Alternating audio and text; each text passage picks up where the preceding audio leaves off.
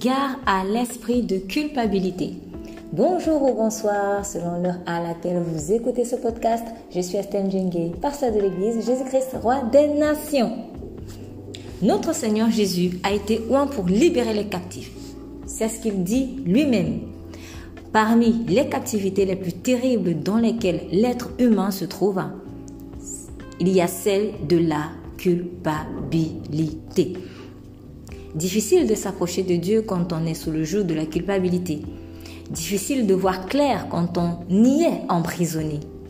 Impossible d'être en paix et en joie quand on se sent coupable. En effet, il est écrit que le royaume de Dieu, c'est la justice, la paix et la joie par le Saint-Esprit. Ce qu'il est pas évident de vivre lorsque nous sommes emprisonnés par la culpabilité. La culpabilité a cette particularité qu'elle ne prime pas seulement lorsque vous avez fait quelque chose de mal, mais elle a le culot de vous attaquer même lorsque vous avez agi selon une impulsion du Saint-Esprit. Ce n'est pas très étonnant quand on sait qu'en ces temps de la fin, de plus en plus, le mal est changé en bien et le bien en mal. Mais sachez que, quelle que soit la raison pour laquelle vous culpabilisez en ce moment, que ce soit pour une faute personnelle véritablement commise ou une fausse accusation dont vous êtes simplement victime, Jésus-Christ est votre avocat. Sa miséricorde est toujours à disposition pour vous délivrer de toute condamnation. Écoutez le message du culte dans son intégralité. N'hésitez pas à le partager pour bénir également une personne. Et n'oubliez pas, Jésus vous aime énormément. Vous êtes bénis. Je nous invite à aller dans le livre de Marc. Livre de Marc, chapitre 5.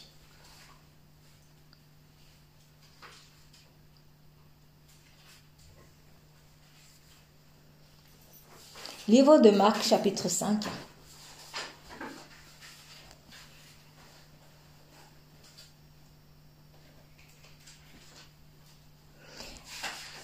Je vais demander la lecture à partir du verset 24 jusqu'à la fin du chapitre, verset 24 au verset 43. Donc je reprends Marc chapitre 5, Marc chapitre 5, à partir du verset, non, 25, 25, ça va être plus, plus, oui, merci pour la lecture. Or, il y avait une femme atteinte d'hémorragie depuis 12 ans. Elle avait beaucoup souffert entre les mains de nombreux médecins. Elle avait dépensé tout ce qu'elle possédait, mais cela n'avait servi à rien. Au contraire, son état avait plutôt empiré. Elle entendit parler de Jésus, vint dans la foule par derrière et toucha son vêtement, car elle se disait, même si je ne touche que ses vêtements, je serai guérie. Un instant même, son hémorragie s'arrêta et elle sentit dans son corps qu'elle était guérie de son mal. Jésus se rendit aussitôt compte qu'une force était sortie de lui. Il se retourna au milieu de la foule et dit Qui a touché mes vêtements? Ses disciples lui dirent Tu vois la foule qui te presse et tu dis Qui m'a touché Jésus euh, regardait autour de lui pour voir celle qui avait fait cela. La femme, effrayée et tremblante, sachant ce qui lui était arrivé, vint se jeter à ses pieds et lui dit toute la vérité. Alors il lui dit Ma fille, ta foi t'a sauvée, pars dans la paix et sois guérie de ton mal. Il parlait encore quand des gens arrivèrent de chez le chef de la synagogue et lui dirent Ta fille est morte. Pourquoi déranger encore le maître? Dès qu'il entendit cette parole, Jésus dit au chef de la synagogue N'aie pas peur, crois seulement. Et il ne laissa personne l'accompagner, sauf Pierre, Jacques et Jean, le frère de Jacques. Ils arrivèrent à la maison du chef de la synagogue, où Jésus vit du tumulte des gens qui pleuraient et poussaient des grands cris. Il entra et leur dit Pourquoi faites-vous tout ce tumulte et pourquoi pleurez-vous? L'enfant n'est pas morte, mais elle dort. Il se moquait de lui. Alors il les fit tous sortir, prit avec lui le père et la mère de l'enfant et ceux qui l'avaient accompagné, et il entra là où l'enfant était couché. Il la prit par la main et lui dit Talita kumi, ce qui signifie Jeune fille, lève-toi. Je te le dis. Aussitôt, la fille se leva et se mit à marcher, car elle avait douze ans. Ils furent aussitôt remplis d'un grand étonnement. Jésus leur adressa de fortes recommandations pour que personne ne le sache et demanda qu'on donne à manger à la fille. Amen. Alors, pour ceux qui ont pris l'habitude, ceux, qui ont pris l'habitude de, de lire euh, la parole, c'est un passage que vous connaissez beaucoup. Alors, je reprends pour ceux qui n'ont pas bien suivi, c'est Marc 5, euh, Marc chapitre 5 à partir du verset 24 jusqu'à la fin, qui est le verset 43. Donc on a deux histoires ici. On a l'histoire d'une dame qui euh, souffrait d'une maladie, euh, franchement pas confortable. Donc elle avait des pertes de sang et elle en avait eu depuis 12 ans. Donc, or, dans le contexte dans lequel nous sommes, quand tu avais euh, ce genre de, maladie, un peu comme les lépreux aussi, euh, tu étais considéré comme impur. Voilà, donc euh, tu devais être mise à l'écart, ce qui n'était pas facile pour la vie sociale. Donc ça a demandé beaucoup de courage à cette dame de venir en public euh, de, toucher les gens parce que quand on est au milieu d'une foule, on va forcément, sans faire exprès, euh, euh, te toucher ou que tu vas forcément toucher les gens, de se faufiler dans la foule jusqu'à aller toucher le vêtement de quelqu'un qu'on mettait au même rang qu'un rabbin. Parce qu'on appelait rabbi. Et les vêtements du rabbin, ce sont les vêtements du rabbin. Donc, j'essaie de me mettre un peu dans le contexte social et religieux dans lequel ils ont pu se trouver. Donc, euh, vous voyez un peu les... Euh, euh, bon, aujourd'hui on le voit encore, hein, mais par exemple, parfois les, juifs ils, avaient ce qu'on appelait des phylactères, quelque chose comme ça. En tout cas, ces petites cordes qui traversent un peu les vêtements là et qui sont censées représenter en tout cas une forme de consécration, une forme de consécration à Dieu. Et quoi qu'il en soit, on ne peut pas toucher le vêtement du rabbin comme ça. On ne peut pas toucher les vêtements du sacrificateur comme ça. On ne peut pas toucher les vêtements du lévite comme ça. Voyons un peu la, la, mais le, détail et le, l'attention que Dieu avait mis dans la confection des vêtements d'Aaron. Est-ce qu'on imagine? C'est, quand même grave ça. C'est quand même grave. Et eux, ils étaient conscients de ça qu'on va pas toucher le rabbin comme ça. C'était pas une question de, on va le mettre au-dessus de, euh, au même pied que Dieu. C'est pas une question de ça, mais en fait, c'est une question de, de respect de la consécration de la personne jusqu'à ses vêtements. Voilà. Donc, euh, pour, juste pour euh, euh, illustrer très simplement, s'il y a une personne qui est par exemple, élevé en, dignité. Je, donne le, l'expression parce que euh, Pierre lui-même dit priez pour euh, les rois, les autorités et tous ceux qui sont élevés en dignité. Ça ne doit pas choquer aujourd'hui, même si je sais que nous sommes dans, dans un monde ou dans une société où de plus en plus on veut tellement mépriser l'autorité en fait. Mais il parle de personnes qui sont élevées en dignité, oui. Donc, si vous avez par exemple une personne qui est élevée en dignité, qui, euh, qui arrive, je sais pas moi, chez vous ou dans votre bureau ou euh, peu importe, vous n'avez pas de, vous n'avez pas un rapport euh, à la base amical peut-être. Donc, tu vas pas aller, il est peut-être entouré de, je me dis de ces gars de corps, oui, même s'il n'est même pas entouré de gars de corps. Tu vas pas venir comme ça, eh, eh, ça va, tu touches son vêtement comme ça. Euh, non, c'est pas normal. C'est pas normal. Et même si c'est même pas quelqu'un qui est en dignité, quand on, se, on ne se connaît pas, tu vas pas venir comme ça là et tu touches son vêtement. Euh, non. Donc, alors, remettons, quand on a plus forte raison, on est dans un contexte quand même particulier où tu as un rabbi qui est en train de marcher et tu vas toucher son vêtement. Donc, ça demandait énormément de courage. Et c'est ce qui a fait la différence. C'est que l'état de cœur de la personne, ce n'était pas un état de cœur ou euh, d'irrespect. Mais en fait, c'est qu'elle a entendu parler de lui. Et elle s'est donc dit, ah, mais s'il a la puissance de guérir, c'est qu'il doit être tellement oncionné que, je me permets l'expression, il doit être tellement rempli de la puissance de Dieu que si je touche seulement son vêtement, ça va le faire. Et elle a eu cette foi-là. Donc, ce qui veut dire que finalement, euh, j'en reviens encore à ceci, que c'est l'état de cœur qui fait la différence. Deux personnes peuvent te toucher comme ça. L'un, c'est parce qu'il veut. Il est dans l'état d'esprit d'Usa. Est-ce qu'on se souvient d'Usa? Qui avait touché, osé toucher le char de l'Éternel Mais dans quel état, de cœur il a fait? C'est le mépris. La dit Ah oui, mais c'est quel char de l'Éternel Ah oui, mais le char de l'Éternel. Eh bien, il était frappé. Et voilà une personne qui a touché plus que le char de l'éternel. Jésus, c'est plus que ça, parce que le char de l'éternel, qui représentait la présence de Dieu, c'était encore quelque chose de physique. Mais en fait, Christ est venu remplacer ça. Ce n'était que l'ombre de Christ. Ce n'était que l'ombre de Christ. Elle est venue toucher plus fort que le char de l'éternel. Et elle trouvait plutôt la guérison et la paix. Le cœur.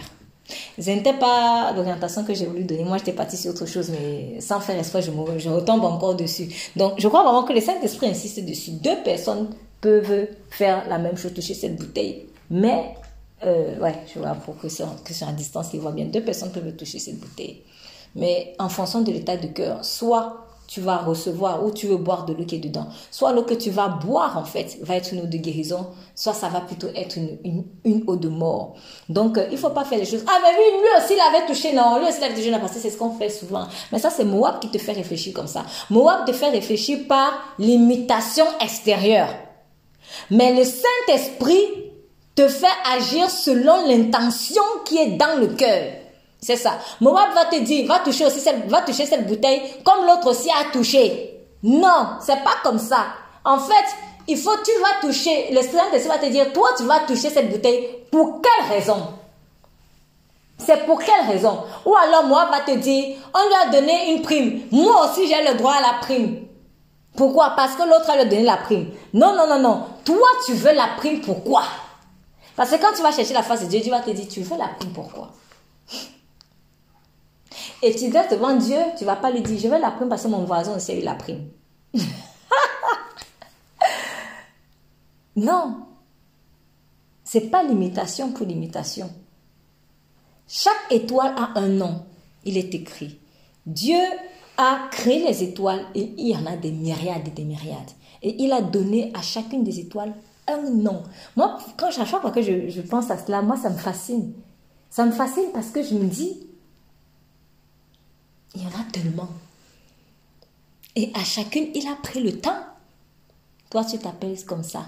Toi, tu t'appelles comme ci. Toi, tu t'appelles comme ça. Et des milliards et des milliards. Donc, il y a sûrement des, il y a sûrement des trillions. Parce qu'après le milliard, tu as le billion. Après le billion, tu as le trillion. Il y a sûrement, parce que quand on dit des myriades et des myriades, ça signifie que le milliard, c'est même trop petit devant ça. Et à chacune, il a donné un nom. Comme pour dire à quel point Dieu tient à la spécificité. Nous sommes spécifiques. On n'aura jamais les mêmes empreintes. Même des jumeaux ou des triplés ou des quadruplés, tout ce que vous voulez, sortis du même ventre de maman à la même période. D'ailleurs, même, même si ce sont des triplés, même au-delà même de la, de la différence de la paume de main ou de l'empreinte, vous ne sortirez jamais à la même seconde. Jamais de la vie. Il y en a un qui va toujours sortir avec l'autre, avant l'autre. Et il y en a un qui sortira toujours après l'autre. Ça veut, ça veut tout dire. Ça veut tout dire. Ça veut dire quoi? Ça veut dire que si ton jumeau ou ta jumelle s'est mariée en 2020, il ne faut pas commencer à dire, moi aussi je dois me marier maintenant, c'est parce que ma jumelle s'est mariée. Vous n'êtes pas sortis au même moment du ventre de maman. vous n'êtes pas sortis dans même question de temps. Vous n'êtes pas appelé à vivre forcément les mêmes choses de façon exacte. Chacun a sa spécificité. Et chacun a son timing d'accomplissement des promesses. Rien qu'en réfléchissant comme ça, personnellement, l'esprit de moi est ridiculisé en fait. Parce que tu te rends compte que c'est un esprit menteur. Même, même chose, même, même chose. Faut qu'on vive toujours les mêmes choses. Faut qu'on fasse toujours, faut qu'on fasse toujours les mêmes choses. Non, non, non. C'est un esprit menteur. Le fait que je sois sortie de la même famille que telle, ça ne m'oblige pas à vivre les mêmes choses que, que cette personne. Le même, le fait que je sois dans le même endroit que telle, ça ne m'oblige pas à, ça ne me condamne pas. Je préfère dire ça comme ça. Ça ne me condamne pas à vivre absolument la même chose que telle. Ou alors, si je vis les mêmes choses, absolument au même moment, parce qu'on peut vivre les mêmes choses, en fait. Oui, c'est vrai, on peut, on peut, on peut tous, Dieu peut tous pouvoir nos besoins, il le fait d'abord. D'ailleurs, mais ça ne veut pas dire qu'il va toujours faire de la même manière qu'un tel. Dieu a pourvu à mes besoins peut-être en, me permettant d'avoir un travail salarié, mais à l'autre, ça va être en lui permettant d'être à son compte. Dieu va pouvoir ses besoins en lui permettant d'être à son compte. Un autre, c'est en faisant que quelqu'un vienne lui faire un don.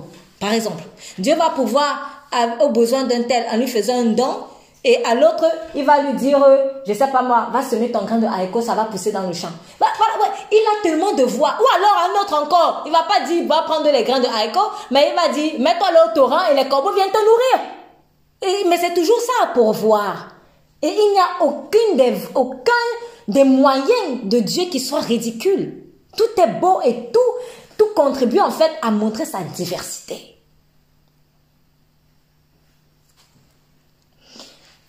Donc, en ce qui concerne la femme à la perte de sang, c'était fort pour une dame dans sa situation, qui peut être considérée aux yeux de certaines personnes comme une paria de la société, d'aller toucher le vêtement de Rabbi. De ce grand Rabbi qui est plus qu'un Rabbi, qui est le Fils de Dieu. Et Elle l'a fait dans un état de cœur où il peut me libérer. J'ai déjà cherché, j'ai déjà fouillé, comme dit le chant, je n'ai trouvé personne. Mais j'ai entendu que lui, il guérissait les malades. Alors je vais aller toucher son vêtement. Je n'ose même pas venir lui, dire, s'il te plaît, arrête-moi, parce que connaissant ma situation, je même, il ne faut pas que les gens sachent. Voilà, c'était ça. Il ne faut pas que les gens sachent peut-être que euh, je suis dehors. Donc, je vais profiter de, de, la foule, on ne voit pas bien. Et elle est venue chercher un peu la guérison. On dirait comme en cachette. Mais elle avait quand même la foi. Elle avait quand même cette foi-là. Et seulement, malheureusement pour sa chair, je préfère dire comme ça, malheureusement pour sa chair et heureusement pour, pour elle-même, pour son cœur et pour nous tous aussi et ses contemporains, les choses n'ont pas pu se faire en cachette. Parce que le Seigneur Jésus a senti qu'une force est sortie de son corps, de lui. Plutôt, je vais dire, bon, il dit juste de lui, euh, de son corps ou de son vêtement. Bref, il a dit de lui. Bon, ça peut aussi être du vêtement, hein, parce qu'il est écrit que le Seigneur, il est revêtu de force. Bon. Mais en tout cas, quoi qu'il en soit, euh, Jésus a senti qu'une force est sortie de lui. Et c'est là où il s'est arrêté et il dit Qui a touché mes vêtements Qui a touché? Tu vois la foule qui te presse, il dit Qui t'a touché Mais Seigneur, beaucoup de gens t'ont touché. Et il dit Et il a commencé à chercher. Il n'a même pas fait fi de ça parce qu'il a dit Non, non, non, non, non, non. il a cherché. Il a dit Il regardait autour de lui. Donc, j'imagine un peu la scène. On dit Il regardait autour de lui pour voir celle qui avait fait cela, ce qui signifie qu'il savait déjà que c'était une femme. Donc il a, il, a dû s'arrêter. Il a dû faire ça. Tourner la tête comme ça. Il a tourné, il a tourné, il a tourné. Oh, franchement, rien que cette scène, je l'imagine. Quand tu vois ça, tu te dis, tu ne peux pas te cacher devant le regard de Jésus. On ne peut pas se cacher devant le regard de Jésus. C'est trop puissant. C'est trop puissant, franchement, j'imagine la scène parce que quand on lit la parole, il faut souvent s'arrêter, imaginer les scènes en fait. Parce que quand on lit vite, on squeeze beaucoup de choses. Mais c'est puissant quand même ce qui est écrit dans la simplicité. Et il regardait autour de lui. On ne peut pas regarder en courant, on ne peut pas regarder en marchant seulement vite vite. Non, on va prendre le temps. Je ne sais pas si c'est arrêté, mais même si c'est pas arrêté, il a dû aller plus lentement. Et il a dû chercher. Et il a dû fouiner. Et sûrement cette femme s'est dit, oh là là, et moi qui pensais pouvoir passer inaperçu. Non, non, non, non, non. Ça ne se passe pas comme ça. Il s'est arrêté et il a regardé. Mais je crois en fait que ce qui a fait en sorte qu'il a pu prendre le temps de regarder, c'est qu'il était impressionné par la foi. C'est pour dire que la foi est belle aux yeux de Dieu. Elle est belle. Elle est belle en fait. Quelle que soit ta condition, du moment où en fait on manifeste de la foi, le Seigneur s'arrête. Il peut s'arrêter et il va regarder. Il va regarder et il a cherché dans la foule. Et je crois qu'il n'allait pas continuer tant qu'il n'a pas trouvé cette personne. il regardait autour de lui pour voir celle qui avait fait cela. En train de dire dans son cœur, mais qui a eu la foi comme ça? Franchement, je me prêche à moi-même, c'est trop beau. Il faut qu'on ait vraiment la foi. Il faut qu'on faut qu'on lui fasse confiance. Il faut qu'on lui fasse confiance. Et la femme, effrayée et tremblante, sachant ce qui s'était passé en elle, parce qu'elle a senti en elle que quelque chose a bougé dans son corps. Elle a conviction qu'elle était guérie. Et elle a voulu partir comme une petite souris. et là, le Seigneur a dit non. Et quand elle a commencé à voir que, mais il est sérieux là, il cherche vraiment, il cherche vraiment. Et elle a commencé à avoir peur. Elle était effrayée. Et elle a commencé à trembloter, sachant que c'était elle. Et elle est venue se jeter à ses pieds. Parce qu'elle n'a pas voulu que ce soit lui qui vienne. Dans son cœur, ça aurait, ça aurait passé comme une dénonciation. Donc c'est pour ça que je vais dire, entre guillemets, elle n'a pas voulu que ce soit lui qui la dénonce. Elle a voulu elle-même se, entre guillemets, dénoncer. Ce n'était pas une dénonciation. La dénonciation peut avoir une, une image péjorative mais c'était une simple exposition de la lumière. On ne peut pas cacher une lumière. Mais elle, le prenait comme une dénonciation. Pourquoi? Parce qu'elle était dans un esprit de peur. Alors, quelle est l'importance de, faire cette précision? En fait, il y a des choses qui sont honorables, qui sont belles, qui sont glorieuses, qui sont lumineuses, mais en fonction de mon état de cœur actuel, si je suis dans la peur ou que je suis dans la foi. À un moment donné, elle a eu la foi pour avoir la guérison physique, mais elle a perdu la foi pour être exposée devant le Seigneur. Elle a eu la foi pour accomplir un exploit, mais elle a perdu la foi pour être exposée, pour, en tout cas pour voir son exploit être exposé. Ça, ce sont des choses qui nous arrivent souvent. Je vais donner un exemple.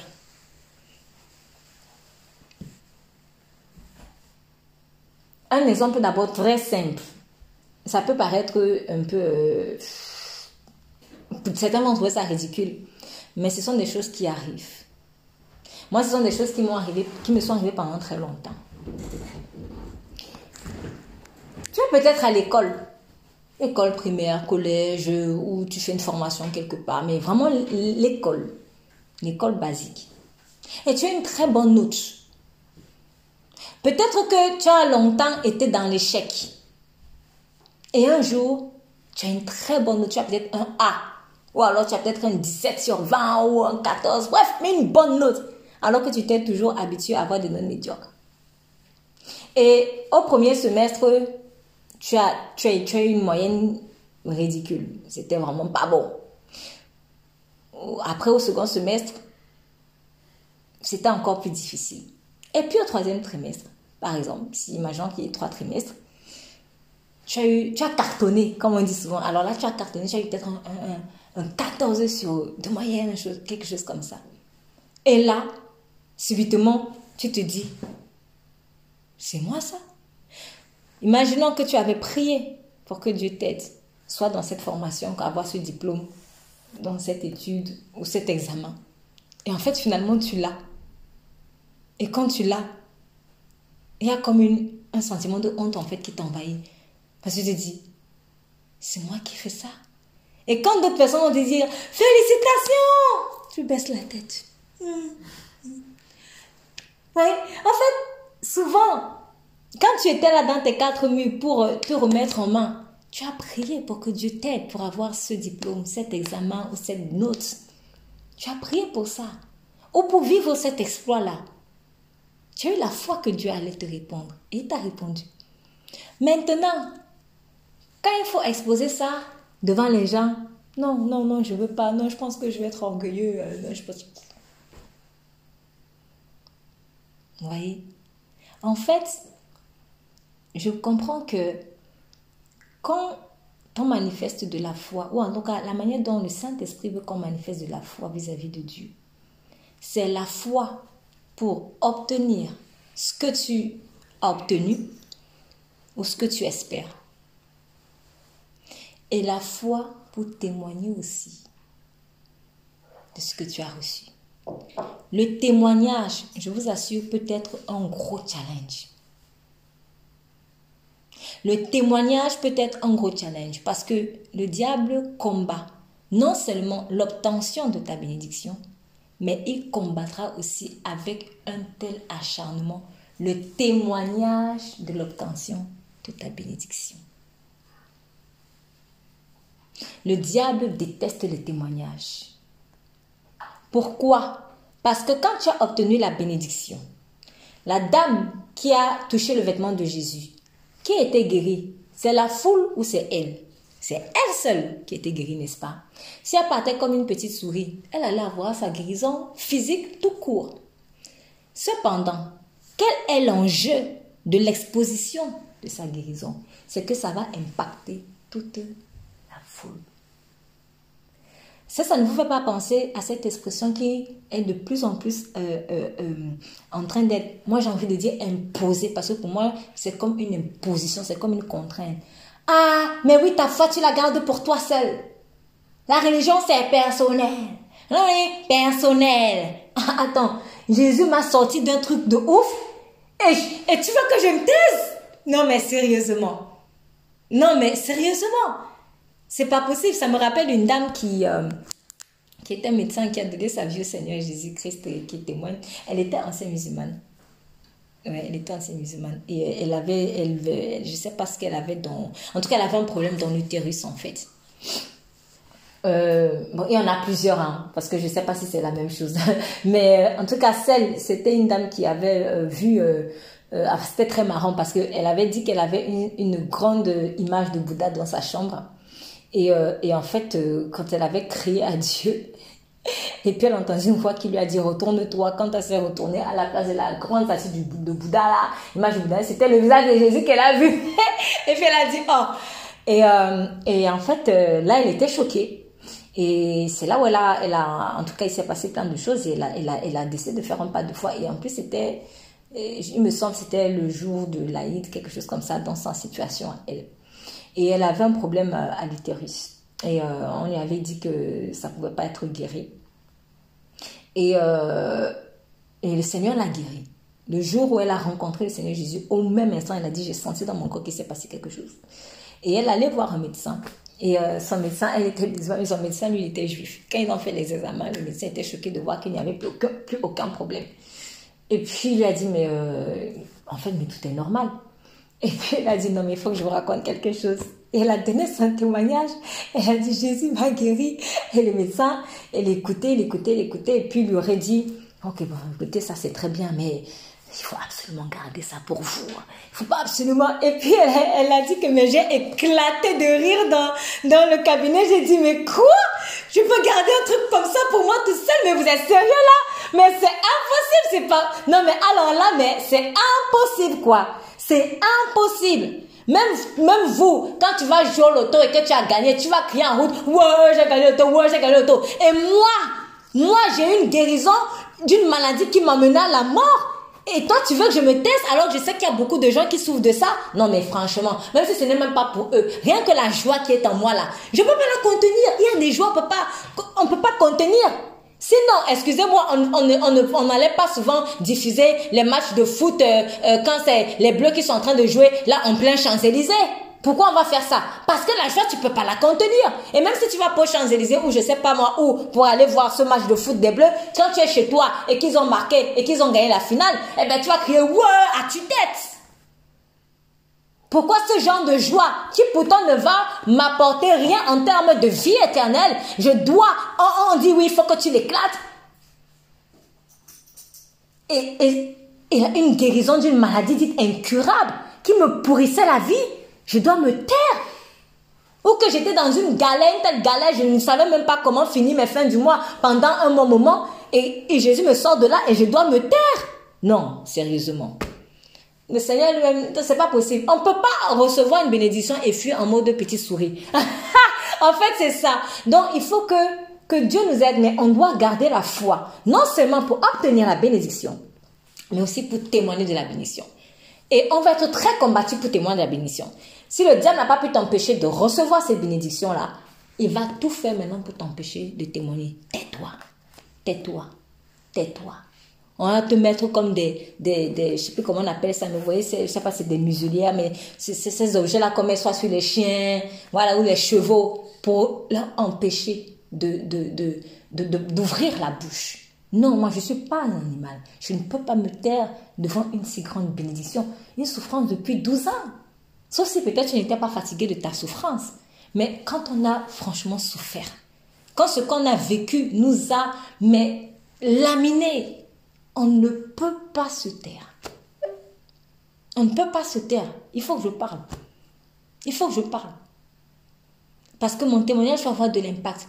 Je peux ne pas connaître toute la Bible. Mais il y a une chose dont je suis sûre à 100%, c'est le témoignage de ma délivrance. C'est ça. C'est la seule chose que tu peux dire, à, donner à quelqu'un avec assurance à peine, par exemple, tu es né de nouveau. Parce que quand tu viens de donner ta vie à Christ, tu vois que tu ne connais pas toute la Bible. Et d'ailleurs, même, même si tu as 10 ans, 20 ans, 50 ans avec le Seigneur, on apprendra toujours à connaître. Je ne peux pas connaître tous les versets, que oui, je sais qu'il est écrit ici dans ça. ça je, peux peut-être ne pas connaître. En tout cas, surtout au début. Je peux ne pas. Et c'est normal. Mais une chose que je peux maîtriser, quand j'en parle, c'est mon témoignage. C'est pour cela que ça, là, il faut parler. Ça, là, il faut dire. Il faut exposer ça à la lumière. Donc, il y a des combats pour t'empêcher de témoigner de ce que tu as vécu avec le Seigneur. Il faut être conscient de ça et il faut refuser ça. Lazare a été ressuscité par Jésus-Christ. Et quand les, chefs religieux ont voulu éliminer Jésus-Christ, il est écrit qu'ils ont voulu aussi éliminer Lazare. Vous vous rendez compte? On veut me tuer parce que je suis ressuscité. Qu'est-ce que j'ai fait? Moi, je ne suis même pas allé guérir les malades et chasser les démons comme Jésus. Je ne suis même pas... Enfin, je parle à la place de Lazare. Hein. Alors, je ne sais pas s'il a fait ça, mais c'est pas dit. C'est pas précisé. Mais même s'il avait fait ça, même si Lazare était aussi allé faire les mêmes œuvres que le Christ, en tant que disciple de Christ, probablement que oui. Mais ce n'était pas la raison principale pour laquelle on a voulu tuer Lazare. On a voulu tuer Lazare pour effacer le témoignage de Jésus. Donc tu es le témoignage de la puissance de Jésus. Donc on va faire tout pour t'effacer. On va faire tout pour te tuer. On va faire tout pour te faire taire. On va faire tout pour te passer comme un menteur. On va faire tout pour te décrédibiliser. C'est un combat. Mais il ne faut pas fuir comme une petite souris. On ne vient pas prendre la bénédiction de Dieu en catimini. Non. Après, dans la situation de cette femme, personnellement, je peux la comprendre. Parce que, on va dire que selon les règles, elle n'avait pas le droit. Selon certaines règles, elle n'avait pas le droit. Donc, elle s'est dit que, ah, peut-être qu'on va encore, on va me condamner. Et, en fait, en méditant dessus, il y a une pensée qui m'a traversée et parce qu'on vous dit, elle était effrayée et tremblante, sachant ce qui s'est passé, elle est venue se jeter à ses pieds et lui a dit toute la vérité. Mais Jésus lui dit, va, ma fille, ta foi t'a sauvée, va en paix et sois guérie de ton mal. L'expression va en paix m'a interpellée parce que Dieu est en train de me parler déjà de la paix, du shalom, la paix. Et je me suis dit, pourquoi il lui dit va en paix? Ça semble logique parce qu'elle était effrayée et tremblante, donc elle avait peur. Pour qu'elle soit tranquille. Pour qu'elle soit tranquille. pour qu'elle ne se sente pas coupable. J'en voulais donc venir à la culpabilité. Alors, ça, ça n'engage que moi. Mais j'ai eu un sentiment comme si, en fait, la culpabilité de cette femme, à ce moment précis, n'était pas venue ponctuellement. Il se pourrait que ce soit une culpabilité qui était traînée depuis des années.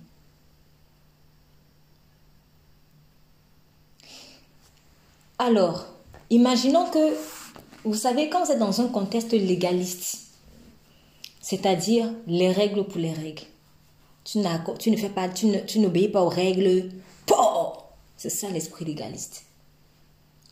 Donc, dans un état d'esprit comme ça, dans un contexte comme ça, dans une communauté comme ça, ce qui se passe, c'est quoi? Dès que tu tombes malade, on me punit. Dieu m'a puni. Si, pourquoi? Parce que tu vas te dire, pourquoi moi je vis ça? Pourquoi je vis ça? Ah, c'est parce que j'ai péché. Et maintenant Dieu me punit. Et c'est sûr que comme ça dure là, c'est que j'ai bien péché. en fait, tu vas tout justifier par la condamnation. Peut-être que tu as péché. Peut-être que tu n'as pas péché. Mais que tu aies péché ou que tu n'aies pas péché, Jésus-Christ est la grâce. il y a des maladies. Alors, je ne dirais pas que que ce soit le cas de cette femme, mais ça me donne l'occasion quand même de dire ceci. Il y a certaines malaises physiques qui sont le fruit d'un fort esprit de culpabilité. Je ne suis pas guérie de la culpabilité, je ne peux pas vivre dans la paix en fait. Et vous savez, la culpabilité, c'est quelque chose de tellement euh, euh, malsain et influent que mal, une, même une bénédiction que tu as reçue, elle t'empêchera de jouir de ça. J'ai pris l'exemple de la personne qui a eu une bonne note à l'école. Mais maintenant, quand on vient dire Ah, mais c'est bien, tu as une bonne note, on dirait qu'il culpabilise d'avoir une bonne note.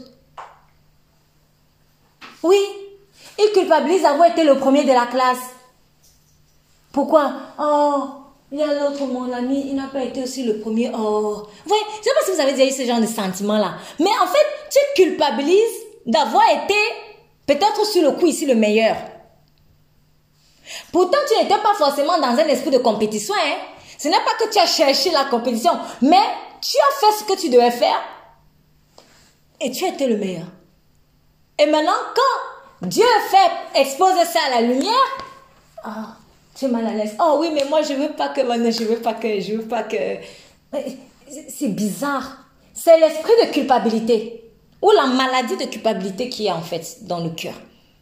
En fait, l'esprit de culpabilité vient te voler la joie de tes exploits.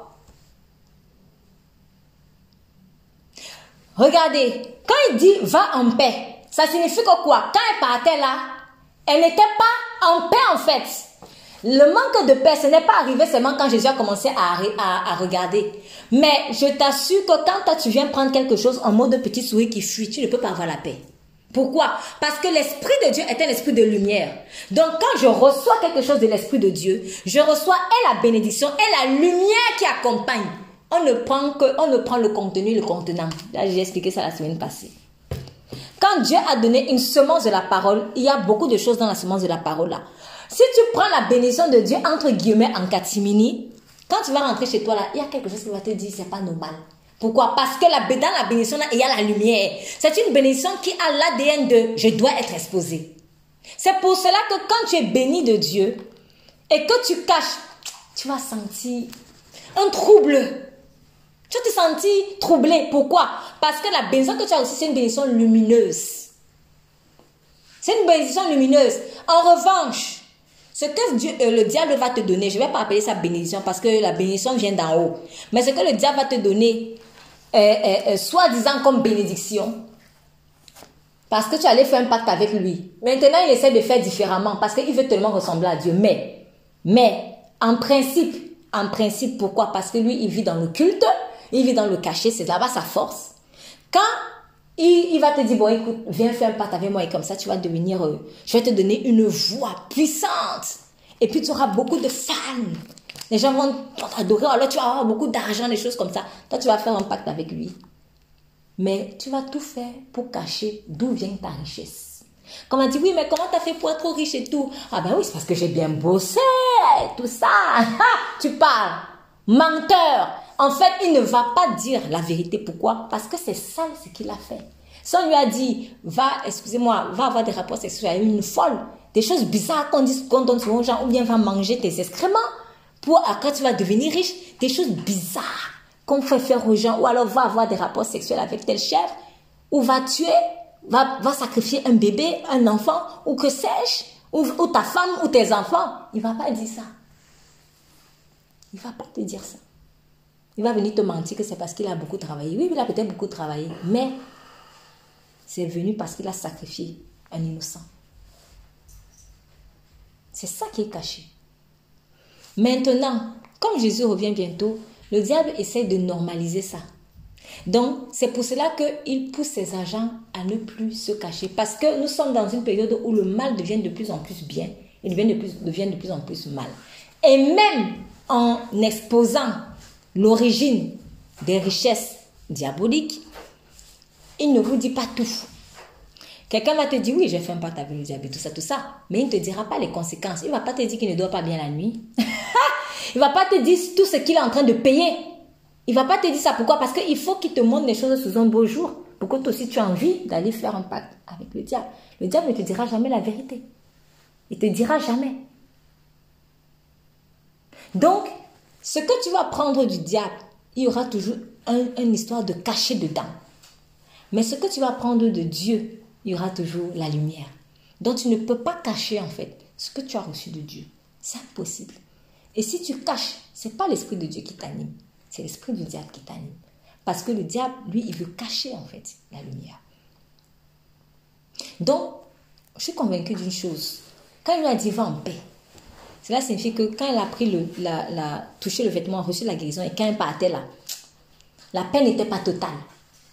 Ce qui m'amène à dire que, en fait, exposer ses actes ou exposer ce que tu as fait de bien ou que tu as vécu de bien avec Dieu, en fait, c'est obtenir le salut shalom. Dans le shalom, en fait, c'est, c'est la paix complète avec tout, tout ce que cela implique. Mais une paix intérieure comme la paix aussi sur le plan matériel, la prospérité matérielle aussi. Mais c'est vraiment complet en fait le shalom de Dieu. Mais, mais les cacher, cacher ces, bonnes choses que tu as faites en Christ ou que tu as vécues en Christ, c'est se limiter à la guérison physique. Donc je peux avoir ce travail grâce à Jésus. Mais jamais je ne dis aux gens, Jamais je ne témoigne de ça. Ah, tu as eu du travail Oui, oui, oui, oui. Ah, oui. Félicitations. Ah, oui, oui, oui. Et tous les jours, en fait, tu caches. Tu es béni parce que Dieu ne va pas se répondre de ses dons. Mais, hmm, je crois que ça, ça serait impossible d'arriver au ciel en ayant honte du nom de Jésus quand même. Et si tu caches toute ta vie Jésus-Christ, tu ne peux pas avoir le shalom là, cette paix là, tu ne peux pas l'avoir. C'est pour cela que le diable combat ton témoignage pour t'empêcher de vivre le shalom. Parce que finalement, vaut mieux être sauvé et aller au ciel avec même des pertes de, sang. Oui, vaut mieux hein, que d'avoir la guérison de la perte de sang et ne pas avoir le shalom. Donc quand Jésus a, rappelé la dame, c'était pour accomplir quelque chose. Elle avait reçu en partie la paix, mais il lui fallait une paix de cœur. Parce qu'elle a reçu la guérison physique, mais au fond était toujours quand même troublée. Pourquoi? Parce qu'on sait que aller toucher le vêtement d'un rabbi, elle le savait. Même si elle n'avait pas été, même si elle n'avait pas été entre guillemets dénoncée, exposée, mais au fond de son cœur, il y avait quand même quelque chose qu'elle allait lui dire. Parce que même si elle a eu la foi, mais le diable aurait pu venir lui dire, tu as brisé les règles, machin, la culpabilité. Mais quand maintenant, quand Dieu vient te dire, non seulement tu as bien, il te dit, tu as bien fait de faire ça, même si demain le diable vient t'accuser, tu vas rigoler, en tout cas, Dieu a déjà parlé. Et il m'a dit, j'ai bien fait de le faire. On n'a pas à avoir honte ou peur d'avoir agi sous l'impulsion de l'esprit. Parce que je suis sûre que c'est le Saint-Esprit qui a poussé cette âme. Elle n'a pas pu avoir cette idée d'elle-même. Le Saint-Esprit agissait. Il agissait. Et si tu allais toucher le vêtement, va toucher le vêtement. La l'idée, elle y va par la foi. On n'a pas à avoir honte d'obéir au Saint-Esprit. Je voudrais insister aujourd'hui sur cette culpabilité aussi qui arrive quand tu as bien fait les choses. Faisons attention à ça. La culpabilité ne regarde pas que tu es bien, il faut que tu aies mal fait. La culpabilité est culpabilité en elle-même. C'est-à-dire, elle condamne parce qu'elle est condamnation. Elle ne condamne pas juste parce que tu as mal fait. Elle te condamne quand tu as aussi bien fait. Pourquoi? Parce qu'elle est condamnation. Tu fais bien, on te condamne. Tu fais mal, on te condamne. Mais en fait, on te condamne pourquoi? Parce qu'on est condamnation. C'est ça l'esprit de culpabilité. Et ça affecte en fait notre relation avec le Seigneur parce que on arrive très souvent du coup à faire que ou à penser comme ça. Quand tu as même bien agi, hé Seigneur, est-ce que j'ai bien, est-ce que j'ai bien fait, est-ce que j'ai bien fait. en fait, finalement, de façon maladive, on en revient demander un média de confirmation. En tout cas, moi, je parle pour moi. Parce que je me suis rendu compte que, mais, mais c'est pas normal. Et, et, en tout cas, en cherchant la face de Dieu aussi par rapport à ça, il m'a fait comprendre en fait, c'est la maladie de la culpabilité. C'est la maladie de la culpabilité. Le diable était chassé, de la, il peut chassé de la vie d'une personne, mais il y a souvent comme ces bras fantômes-là. Hein, ces, bras fantômes qui, qui essayent de, de, de venir te susurrer. Tu es sûr que tu as bien parlé Tu es sûr que tu as bien agi Tu es sûr que tu as bien fait de donner tu es sûr que tu... Alors que c'est Dieu lui-même qui t'a parlé. C'est Dieu lui-même qui t'a parlé. Et ça, c'est le cas de cette dame. Elle a bien fait, elle a bien fait d'aller saisir, toucher le vêtement de Jésus pour recevoir la guérison. Mais elle partait dans la peur.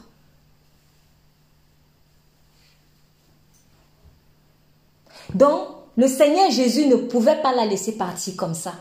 Parce qu'il a dit qu'il est venu délivrer les captifs.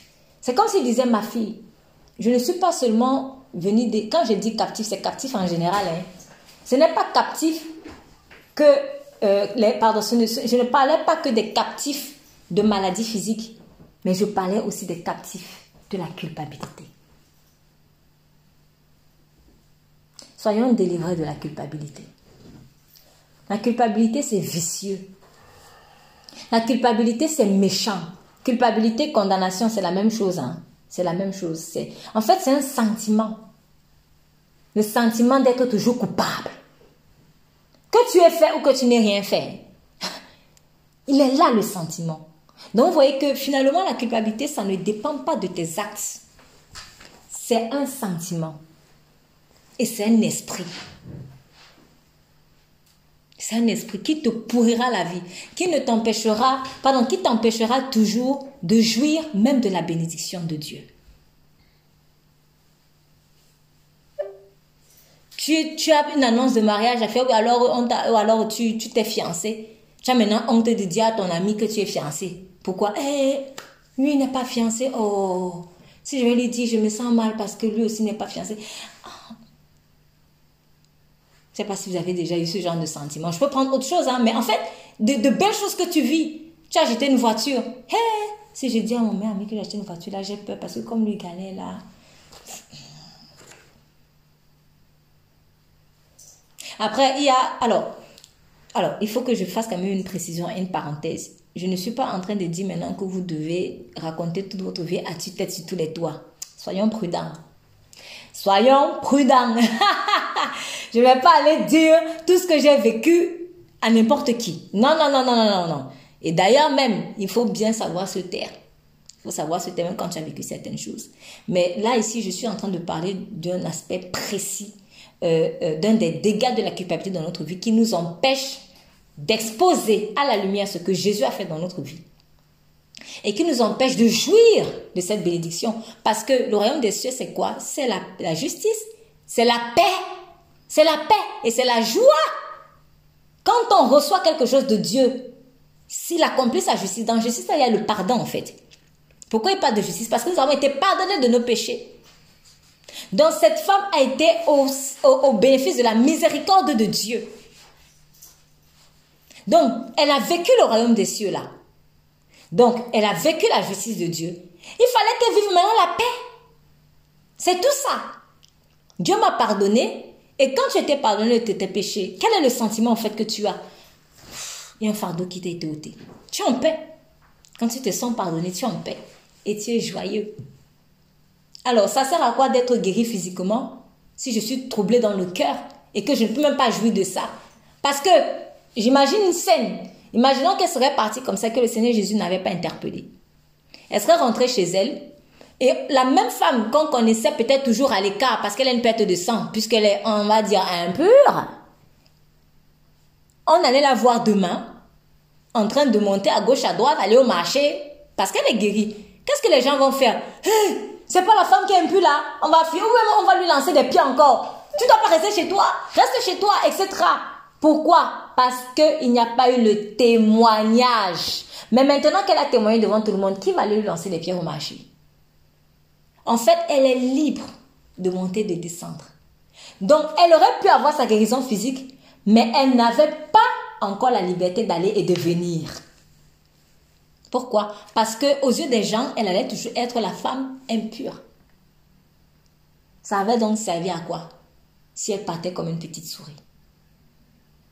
Ça allait servir à quoi? Et en plus, ce témoignage-là est un espoir pour d'autres personnes dans la même situation. Le lépreux va entendre ça, il va dire quoi?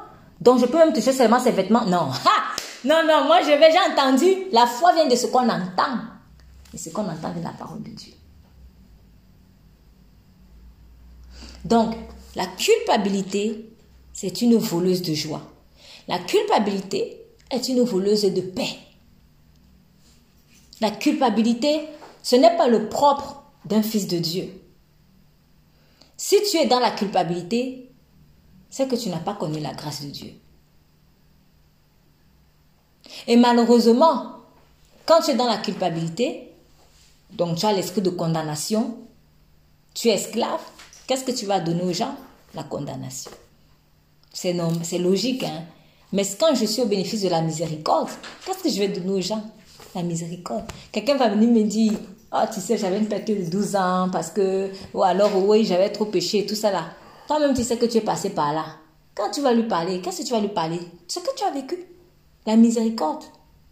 Écoute, Dieu m'a fait miséricorde. J'ai vécu ça, il m'a fait miséricorde. Tac, tac, tac, tac. Tu vas donner ça. La miséricorde que tu as mangé, c'est ça que tu vas aussi donner. Mais la condamnation que tu manges, c'est ça que tu vas aussi donner. Et tu vas même, c'est-à-dire, tu vas même empirer la, situation de ton interlocuteur parce que quand il est venu te parler, c'est parce qu'il cherchait un espoir. Donc, comme moi, je suis encore sous la culpabilité là, je ne pourrais pas lui donner cet espoir. Qui allait venir voir cette dame pour lui dire, raconte-moi ce que tu as vécu, comment tu étais guéri? Si elle ne témoignait pas en public, qui allait la connaître? Qui allait voir cette lumière? Et sûrement, quand elle a donné ce témoignage, je suis sûre que beaucoup dans la foule, ou au moins certaines personnes dans la foule, n'ont plus voulu marcher dans la foule comme le reste du monde. Ils se sont dit, maintenant là, je ne vais plus être dans la foule. Moi aussi, je vais toucher intentionnellement Jésus pour être guéri. En fait, ton témoignage peut faire que les états de cœur changent. Que le religieux devienne vraiment fils de Dieu.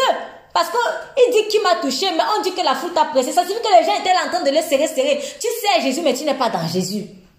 Donc le témoignage de cette femme est une boîte de sauvetage pour des religieux, des gens qui sont là pour être là. Ils vont se rendre compte que, mais ah, mais moi aussi je l'ai touché, mais pourquoi je n'ai rien vécu? Ça va créer un déclic dans son cœur. Il va se dire, mais pourquoi? Et quand elle va donner son témoignage, ils vont se rendre compte qu'en fait c'est son cœur, que lui n'avait pas vraiment la foi, même s'il touchait Jésus, et qu'elle a eu la foi, il va se dire, en fait c'est la foi, et ça va le sauver. Donc, ton témoignage, le témoignage de la femme à peine de 12 ans, pourra toucher non seulement ceux qui, ont, qui sont malades physiquement, mais ceux même aussi qui sont malades dans le cœur. Pourquoi? Parce que en fait, dans cet acte de guérison, pour aller faire ça, elle a dû briser les barrières de la religion. Elle a dû briser des barrières religieuses. Donc, en brisant les barrières religieuses, c'est-à-dire en elle, il y avait déjà la nation religieuse qu'elle portait dans son sein. il y a en elle la nation malade physique mais il y avait aussi en elle la nation malade spirituelle.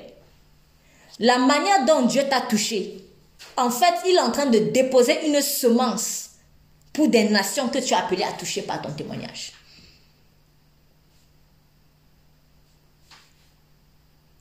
Soyez mes témoins. Là, elle est témoin de Jésus. Qu'est-ce qu'elle va dire aux gens?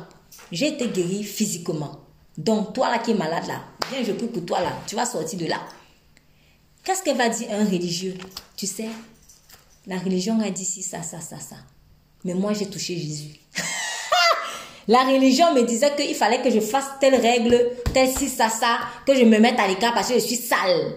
Voilà, c'est ça. Impur, tu es sale. Sale, mets-toi à l'écart. Mais je suis allée toucher Jésus avec ma saleté. Il m'a lavé. La religion m'a condamné. Mais tu sais, moi, je suis allée toucher le vêtement de Jésus. Et j'ai été libérée.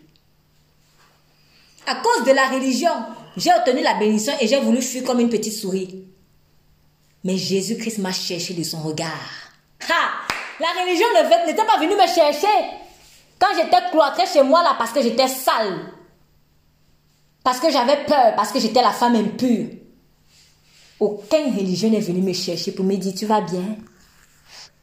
Aucun n'est venu me donner un regard de miséricorde. Aucun religieux. Mais Jésus-Christ, dans la foule, regardez le contexte, dans la foule, je ne sais pas combien de personnes il y avait, mais il a cherché une seule personne dans la foule. Imaginons la considération.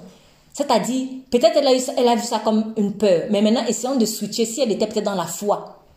Est-ce que tu peux sentir la considération que quelqu'un... Imagine la considération que quelqu'un peut avoir quand on te dit parmi toute la foule, c'est toi qu'on cherche. Jésus lui-même te cherche. Imagine la considération. Ça me fait penser à cette parole. Qui s'il a 100 bobby, il en perd une. Il laisse 99 dans l'enclos. Il va chercher. Le jour pour la première fois j'ai appris ceci, ça m'avait beaucoup touché. Si, si tu étais la seule pécheresse sur cette terre, Jésus serait descendu. Jésus n'est pas descendu sur terre pour s'offrir en holocauste pour notre rédemption. Parce qu'on était des milliards de pécheurs. Mais c'est parce qu'il y avait déjà le péché chez au moins une seule personne. Ça veut dire que si j'étais la seule qui avait péché et que tous les autres étaient justes, Jésus serait quand même venu à la croix.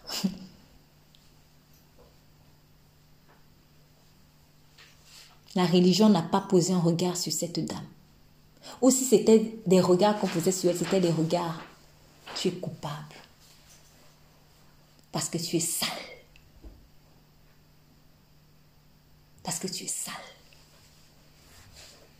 Mais Jésus a cherché du regard cette dame. Il n'a pas lâché. Il n'a pas lâché. Et c'était un regard de vin en paix. C'était un regard de soi guéri de ton mal. Il n'a même pas expliqué pourquoi est-ce qu'elle était mal. Hein. Il n'a même pas dit, bon, en fait, tu es mal parce que tu as fait ci, tu as fait ça. Il a juste été impressionné par la foi. Parce que, à vrai dire, si on doit réfléchir comme ça, ok, quelque part, chacun est mal parce qu'il a fait quelque chose. Le péché est venu, il y a des mal, des maladies aussi parce que le péché est venu dans le monde. Donc, qu'on est cherché ou qu'on n'est pas cherché, c'est malheureusement parce que le péché est venu dans le monde. Mais, vu sous cet angle, finalement, tout le monde est au même pied d'égalité. Parce que la mort a frappé tout le monde. Mais là où il y a avoir la différence, c'est la foi. Donc moi, je peux être, quelqu'un peut être un serial killer. il peut être un serial killer. Et une autre personne peut être un fumeur. Juste. Juste ça. Le serial killer, le serial killer, s'il a la foi, il va être guéri. C'est tout ce que Jésus veut. C'est pas tu es serial killer, tu es fumeur, tu es perte de sang. C'est pas ça. C'est qui a la foi pour être guéri de son mal? Qui a la foi pour être guéri de son mal? Qui peut venir braver les barrières de la religion? Ou des règles, soit que je me suis moi-même peut-être imposées, pour venir toucher le vêtement de ma force? Et aussi, qui peut avoir l'humilité de venir se jeter à mes pieds en public. Parce que, mine de rien, Elle n'a pas peut-être que la foi parce qu'elle partait un moment de Catini. Mais là, vous voyez que quelque part, la foi de cette dame l'a rattrapée. C'est qu'elle a le courage de venir en public. C'est comme si elle s'est dit, quel que soit ce qui m'arrive, je me jette seulement. Parce qu'elle n'est pas allée voir Jésus en cachet que, s'il te plaît, on peut parler en aparté là? non, non, non, non. Elle n'a pas fait ça. On dit, sachant que euh, ce qui s'est passé en elle, elle vient se jeter à ses pieds. Elle lui dit tout, toute la vérité. Elle n'a rien caché. Elle n'a rien caché.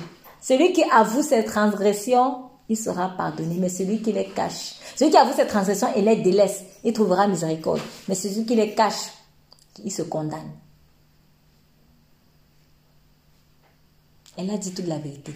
En plus, ce n'était même pas une transgression. Mais je vais quand même faire le parallèle avec eux. Même si tu as péché. Parce que peut-être qu'elle se disait dans, son cœur, ah, peut-être que j'ai pas très bien fait. Mais elle est venue comme dans une dynamique de, je vais avouer la transgression là. Je vais l'avouer. Et en fait, elle trouve la, la, la, la, mais la bonne nouvelle de, tu sais, c'était même pas une transgression. Mais il fallait qu'elle me dise la vérité. C'est ça. C'est ça. Souvent, on se prend la tête en se disant, oui, est-ce que c'est une transition, est-ce que c'est pas une transition? Peut-être c'est pas forcément ce qu'il faut faire. Ce qu'il faut faire, c'est va te jeter à ses pieds et expose toute la vérité. Voilà. Et maintenant, dis-toi, quelle que soit sa, sa réponse, accepte seulement. Et je pense que c'est la dynamique aussi dans laquelle elle a été dans la deuxième phase de sa guérison, qui était la guérison du cœur. C'est que qu'il me, s'il veut me reprocher quelque chose, ah, il va me reprocher. Me dit autre chose, tant mieux, je vais seulement prendre. Et le courage qu'elle a eu et la sincérité en fait qui était dans son cœur lui ont permis de trouver la paix totale et du corps et du cœur. Voilà comment on anéantit la culpabilité. Tu anéantis la culpabilité quand tu sors de ton trou et que tu vas te jeter même en public. On s'en fout du public. C'est pas un homme qui nous juge, c'est Jésus qui juge. C'est Jésus qui juge. C'est à lui de me dire j'ai mal fait ou je n'ai pas mal fait. C'est à lui. Mais je veux quand même insister sur ce point de faisons attention aux, je les appelle les fausses culpabilités. Parce que oui, si j'ai fait une erreur, je vais me sentir honteux et je vais me sentir coupable. Là, c'est très normal parce que j'ai semé quelque chose de mauvais, donc je récolte la condamnation qui va avec le péché. Le salaire du péché, c'est la mort. La condamnation, c'est une forme de mort. C'est comme ça que la mort vient. Parce que la mort, elle vient quand tu es condamnable. Voilà. Donc, mais, il y a des fausses culpabilités.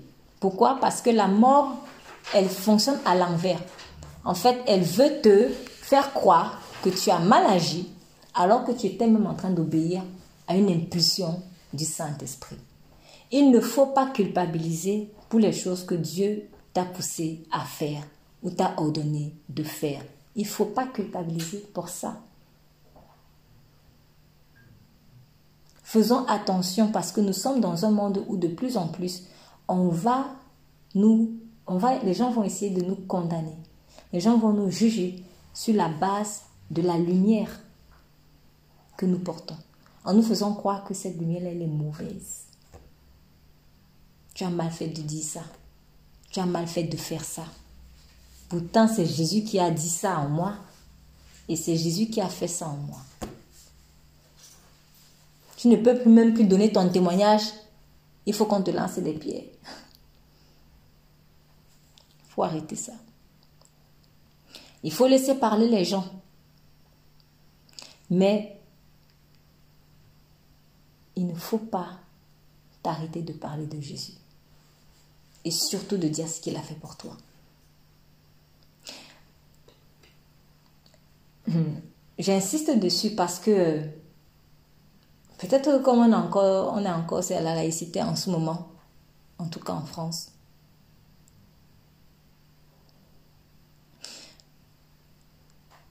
Ça va être de plus en plus difficile de dire que, de, d'exposer les merveilles de Dieu. Ça va être de plus en plus difficile. Ça va être de plus en plus difficile de dire à quelqu'un même, peut-être en route, Dieu t'aime. Ça va être de plus en plus difficile. J'insiste, hein. Ça va être de plus en plus difficile. J'insiste. Hier, je suis tombée sur un petit, euh, une personne qui était euh, étudiant en médecine et qui aime bien partager euh, voilà ses, ses, études, ses petites expériences pour aussi édifier les gens, voilà comment le cœur fonctionne, voilà comment... Voilà, quelqu'un qui expose naturellement sa vie. C'est comme si par exemple vous êtes passionné de cuisine et tu aimes bien partager en fait tes, tes petites recettes. Donc c'est une personne qui étudie en médecine je ne sais pas si c'est un groupe de personnes, mais en tout cas, si son compte, c'est étudiant en médecine, et je vois qu'elle expose beaucoup de, ou il expose beaucoup de choses, qui pour ma part sont intéressantes en fait, parce que c'est quand même beau de voir comment peut-être euh, on opère comme c'est, de voir comment euh, ton organisme fonctionne. Et donc, euh, récemment, la personne a été en train de faire une étude et elle a, dans cette étude, en fait, elle était en train d'étudier l'évolution du, du bébé dans le ventre. Et donc, euh, elle, a, elle a fait une étude sur, euh, euh, donc c'était écrit l'évolution du fœtus sur, depuis à partir de la cinquième semaine jusqu'à jusqu'à presque à, terme, je crois quelque chose comme ça. Donc, elle a, elle a donné, alors c'était des, c'était des, je crois des mannequins. Ça ressemblait à des petits mannequins. Donc, tu voyais le petit mannequin fœtus à, à 5 semaines. Ensuite, tu voyais le petit mannequin à peut-être 6-7 semaines. Ensuite, tu voyais jusqu'à et en tout cas, c'était pour montrer en fait comment euh, ça évolue. Bon, en tout cas, beaucoup de personnes, dont moi, moi j'étais émerveillée en fait de voir ça parce que c'était tellement bien fait, c'était aligné comme ça. Donc tu voyais le mannequin à 5 semaines, le mannequin et tu te dis waouh, en fait c'est la beauté. Enfin, pour moi, je me suis dit waouh, c'est franchement c'est beau euh, comment Dieu il fait les choses. Et en fait, ça m'a fait penser à cette parole que, que tu avais eue euh, il y a la semaine passée où L'amour de Dieu est dans les toutes petites choses, en fait. C'est ça. Dieu est dans l'infiniment grand et dans l'infiniment petit. En tout cas, moi, c'est vraiment, euh, je trouvais ça beau. Il y a beaucoup de personnes qui se sont dit, waouh, c'est déjà les, les travail, ça, a dû être un travail colossal. Donc, waouh, bravo, quoi. Mais il y en a aussi, bon, bien sûr, qui n'ont pas aimé parce qu'ils disaient, beaucoup disaient que, ah, c'est trop laid. c'est trop laid quand on est futur, c'est tout ça. Et en fait, je suis tombée euh, sur un commentaire comme ça qui a dit, Ouais, est-ce que vous faites pas ça pour, parce que vous êtes anti-avortement? Et là, moi, comme beaucoup d'autres personnes, se sont dit, mais où est le rapport en fait? C'est-à-dire que toi, tu avais, toi, tu fais juste ton étude parce que tu partages comme d'habitude. Et puis, euh, quelqu'un a eu, lui, il a réussi à voir le mal non, enfin, moi, personnellement, j'étais, je suis tombée des nuits. Vraiment, je suis tombée des nuits. Mais je me suis dit, mais pourquoi aller voir loin, loin, loin, loin comme ça? Donc, on ne peut plus parler de ses études et d'un de, fœtus. On ne doit plus parler de ça. Donc, quelqu'un ne peut plus faire ses études en paix. Il faut absolument dire, oui, tu as fait ça parce que tu as un avortement. Wow! Et là, ça m'a permis de réaliser que demain, même les fœtus là, il ne faudra plus parler de ça. Là, là, dès que tu vas présenter un bébé, hey, anti-avortement, dès que tu vas, c'est-à-dire, on n'aura plus le droit de rien dire. On n'aura plus le droit de rien dire. Tu n'as même pas dit Jésus, hein. Toi, si tu as seulement dit, voilà comment tu grandis, anti-avortement. Ça va très loin, en fait. moi, j'ai envie de dire, c'est, en fait, quand le, Seigneur dit dans sa parole que la sagesse de l'homme est folie pour Dieu et la sagesse de Dieu est folie pour l'homme, c'est de la démence. On ne se rend pas compte. On ne se rend pas compte que le prince de ce monde est en train de nous rendre déments. Il veut te rendre dément. Tu n'auras plus le droit de relever une merveille. Je me souviens un jour euh, avoir une réaction euh, vive quand j'avais dit Ah, mais la nature est bien faite. Ah, mais non, mais quand tu dis, pourquoi tu dis la nature est bien faite? Et en fait, quand la personne parlait, je ressentais dans l'esprit, c'est un mauvais esprit qui était en elle, en fait j'ai même pas dit Dieu. J'ai même pas dit. J'ai juste. La nature est bien faite. Juste ça. En fait, je parlais précisément du corps humain. Pourquoi? Parce que c'était une réponse que je donnais en fait. La personne disait, ben, quand vous avez telle sensation et tout ça, qu'est-ce que ça vous suggère? Et moi, je lui avais dit, franchement, euh, parce qu'on était en train de faire un exercice physique, donc, euh, pour ma part, que je n'avais jamais réussi à faire, Et je me suis dit, ah, mais en fait, je suis capable de pouvoir tourner mon corps comme ça. Et là, j'ai dit, waouh, la nature, en fait, je me rends compte que le corps, en fait, il est, il est bien fait. Il est vraiment bien fait. Donc, on a des capacités euh, insoupçonnées, en fait. Ah, oui, oui, mais pourquoi tu dis ça Et euh, on m'a posé une question, j'ai répondu. Dès que tu dis quelque chose qui peut indirectement de chez indirectement de chez indirectement faire allusion à Dieu, on réagit mal. On n'a même pas dit Jésus. Donc, est-ce qu'on voit un peu l'écart, le degré de l'inimitié qui est en ce moment? C'est grave. C'est vraiment grave. Nous sommes dans un monde, dans des temps où ça va être de plus en plus difficile de relever la beauté de la nature. Même ça là. Donc, en tout cas, moi, je me suis juste rendu compte parce que je me suis dit, en fait, je pense que je ne me rendais pas compte. Mais Dieu est en train de me faire, de me, de me faire réaliser en ces temps-ci que même dans quelques années, je vous assure, je crois que on aura du mal à voir une photo même d'un fœtus. Je, je, je suis sûre de ça.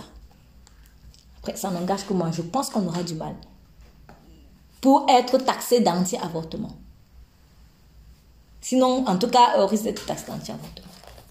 En fait, le diable veut te cacher la beauté de Dieu. Il veut te cacher ses merveilles. C'est là où tu vois que tout ce qui relève du caché, cacher le beau, ça ne peut que venir de Satan. Tu ne peux pas cacher la lumière qui est en toi. Tu ne peux pas cacher. Parce que si tu caches déjà la lumière qui est en toi, quand on va imposer les puces aux gens là, tu vas prendre la puce.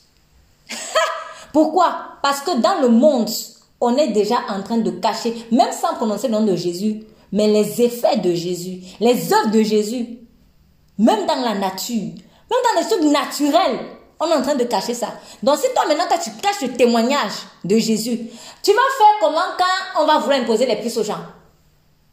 Quand on va, je vais dire, bon j'ai dit puce, mais on va vouloir imposer la marque de la bête aux gens. Tu vas faire comment? Tu ne pourras pas. Parce que je vous assure, à ce moment-là qu'on saura qui est vraiment de Christ, qui n'est pas de Christ. Hein. C'est pas l'histoire qu'on chante au culte, tout ça là. Ça, c'est pas ça là-bas. C'est sur le terrain qu'on verra la vérité. Si tu n'es pas capable d'exposer, si je ne suis pas capable d'exposer le témoignage de Christ, je ne pourrais pas résister à l'esprit du monde qui est en train de vouloir cacher la beauté de Dieu. Ne soyons pas susceptibles comme ça. Ne soyons pas susceptibles comme ça. Je vais venir au deuxième témoignage, la deuxième personne. Quand on dit, mais euh, comme il parlait encore, survint le chef de la synagogue, au verset 35, des gens qui disent, euh, ta fille est morte, pourquoi importuner encore le maître? Sachant que dans le verset 21, en fait, c'était lui qui était Jairus, euh, qui est venu se jeter au pied de Jésus et lui adresser cette instance prière Ma petite fille est à l'extrémité, viens, impose-lui les mains afin qu'elle soit sauvée et qu'elle vive. Entre-temps, il y a eu la femme à la perte de, sang qui a, qui a reçu la guérison. Et comme il parlait encore, suivant le chef de la synagogue, dont j'arrive là, ce qu'il dit, ah, mais, euh, euh, voilà, pardon. Il y a des gens qui sont venus voir le chef de la synagogue, qui ont, qui ont dit, euh, ta fille est morte pourquoi importuner davantage le maître En d'autres termes, pourquoi déranger encore Jésus? Pourquoi tu le déranges? Ta fille est déjà morte, c'est déjà trop tard. Mais Jésus, sans tenir compte de ses paroles, dit au chef, ne crains pas, crois-moi seulement. Alors, il y a un point commun entre la guérison de la, euh, la, la, première guérison avec la femme à la paix de 12 ans et la guérison de la fille de Jairus.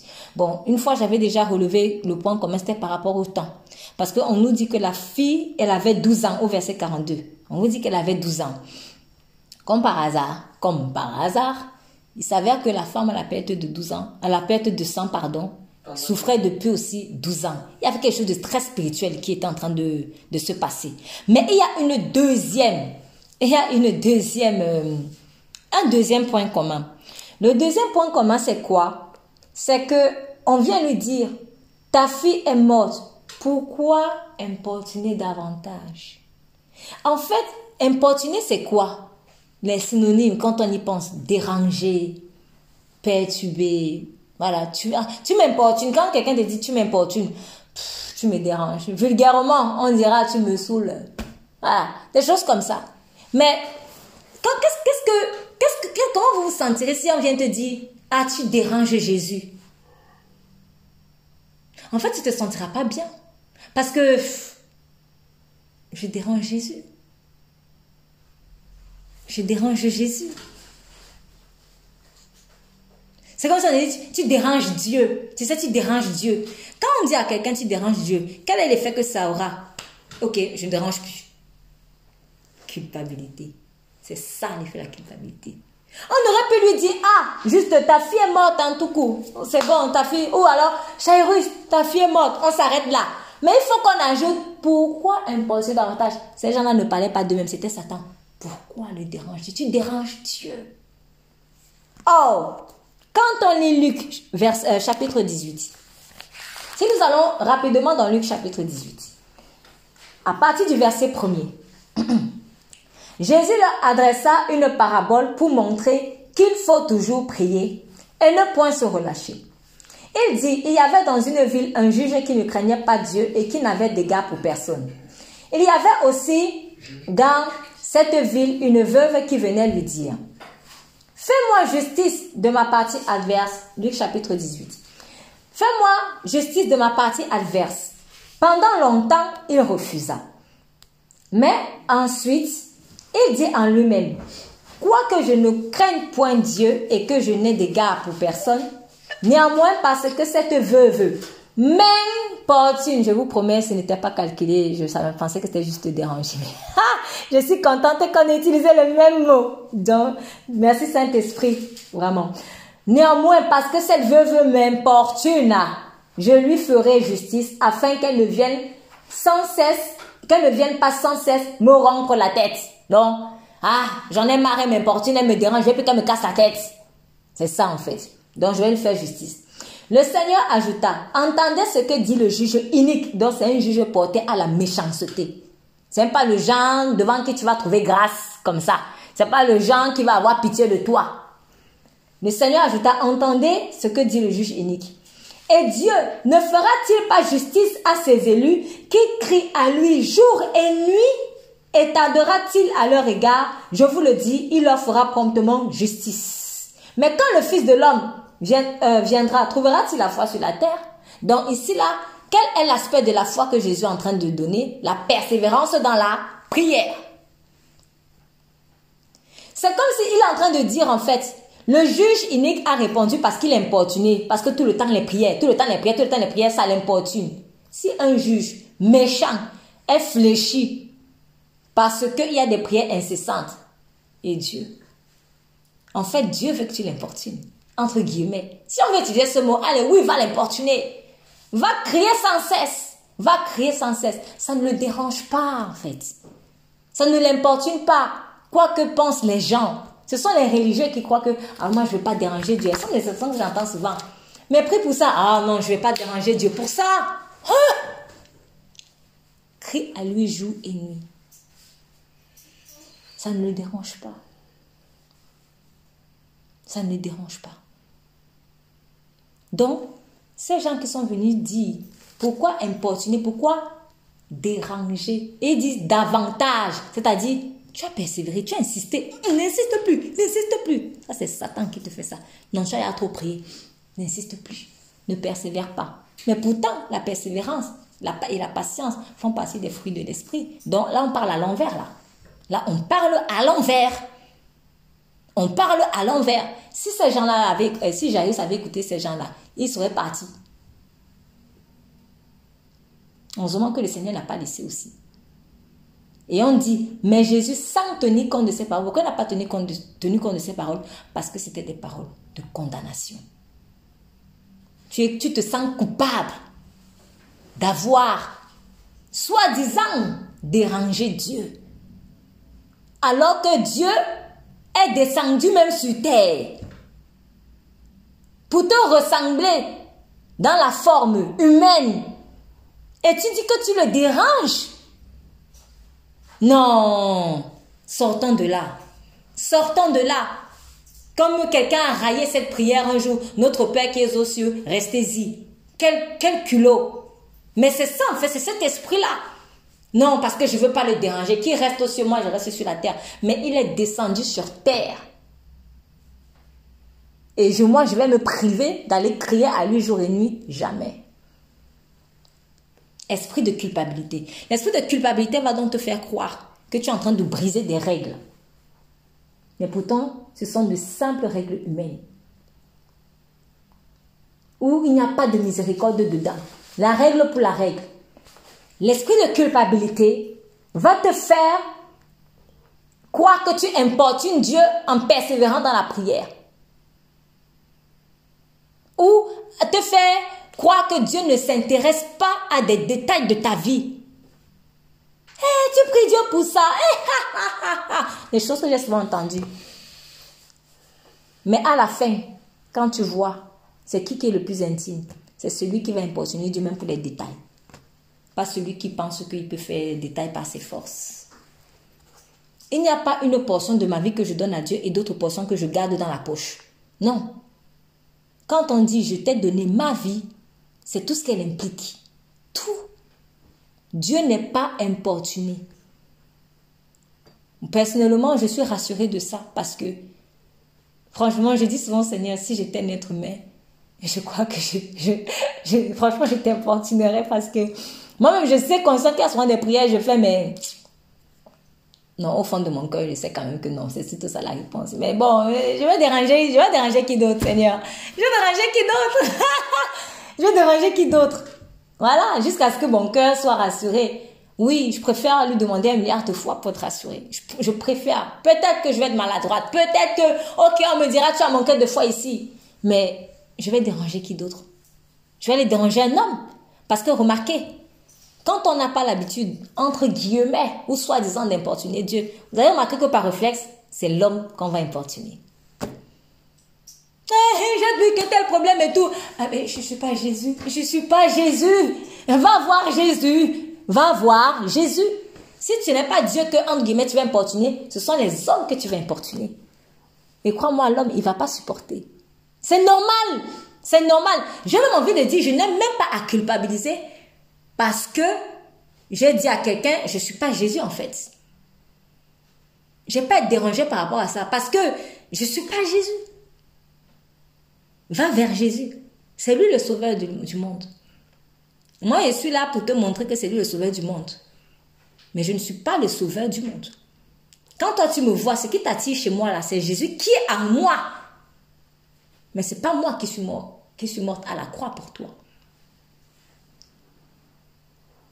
Donc, ce que tu apprécies chez moi, je t'invite à aller à la source, qui est Jésus.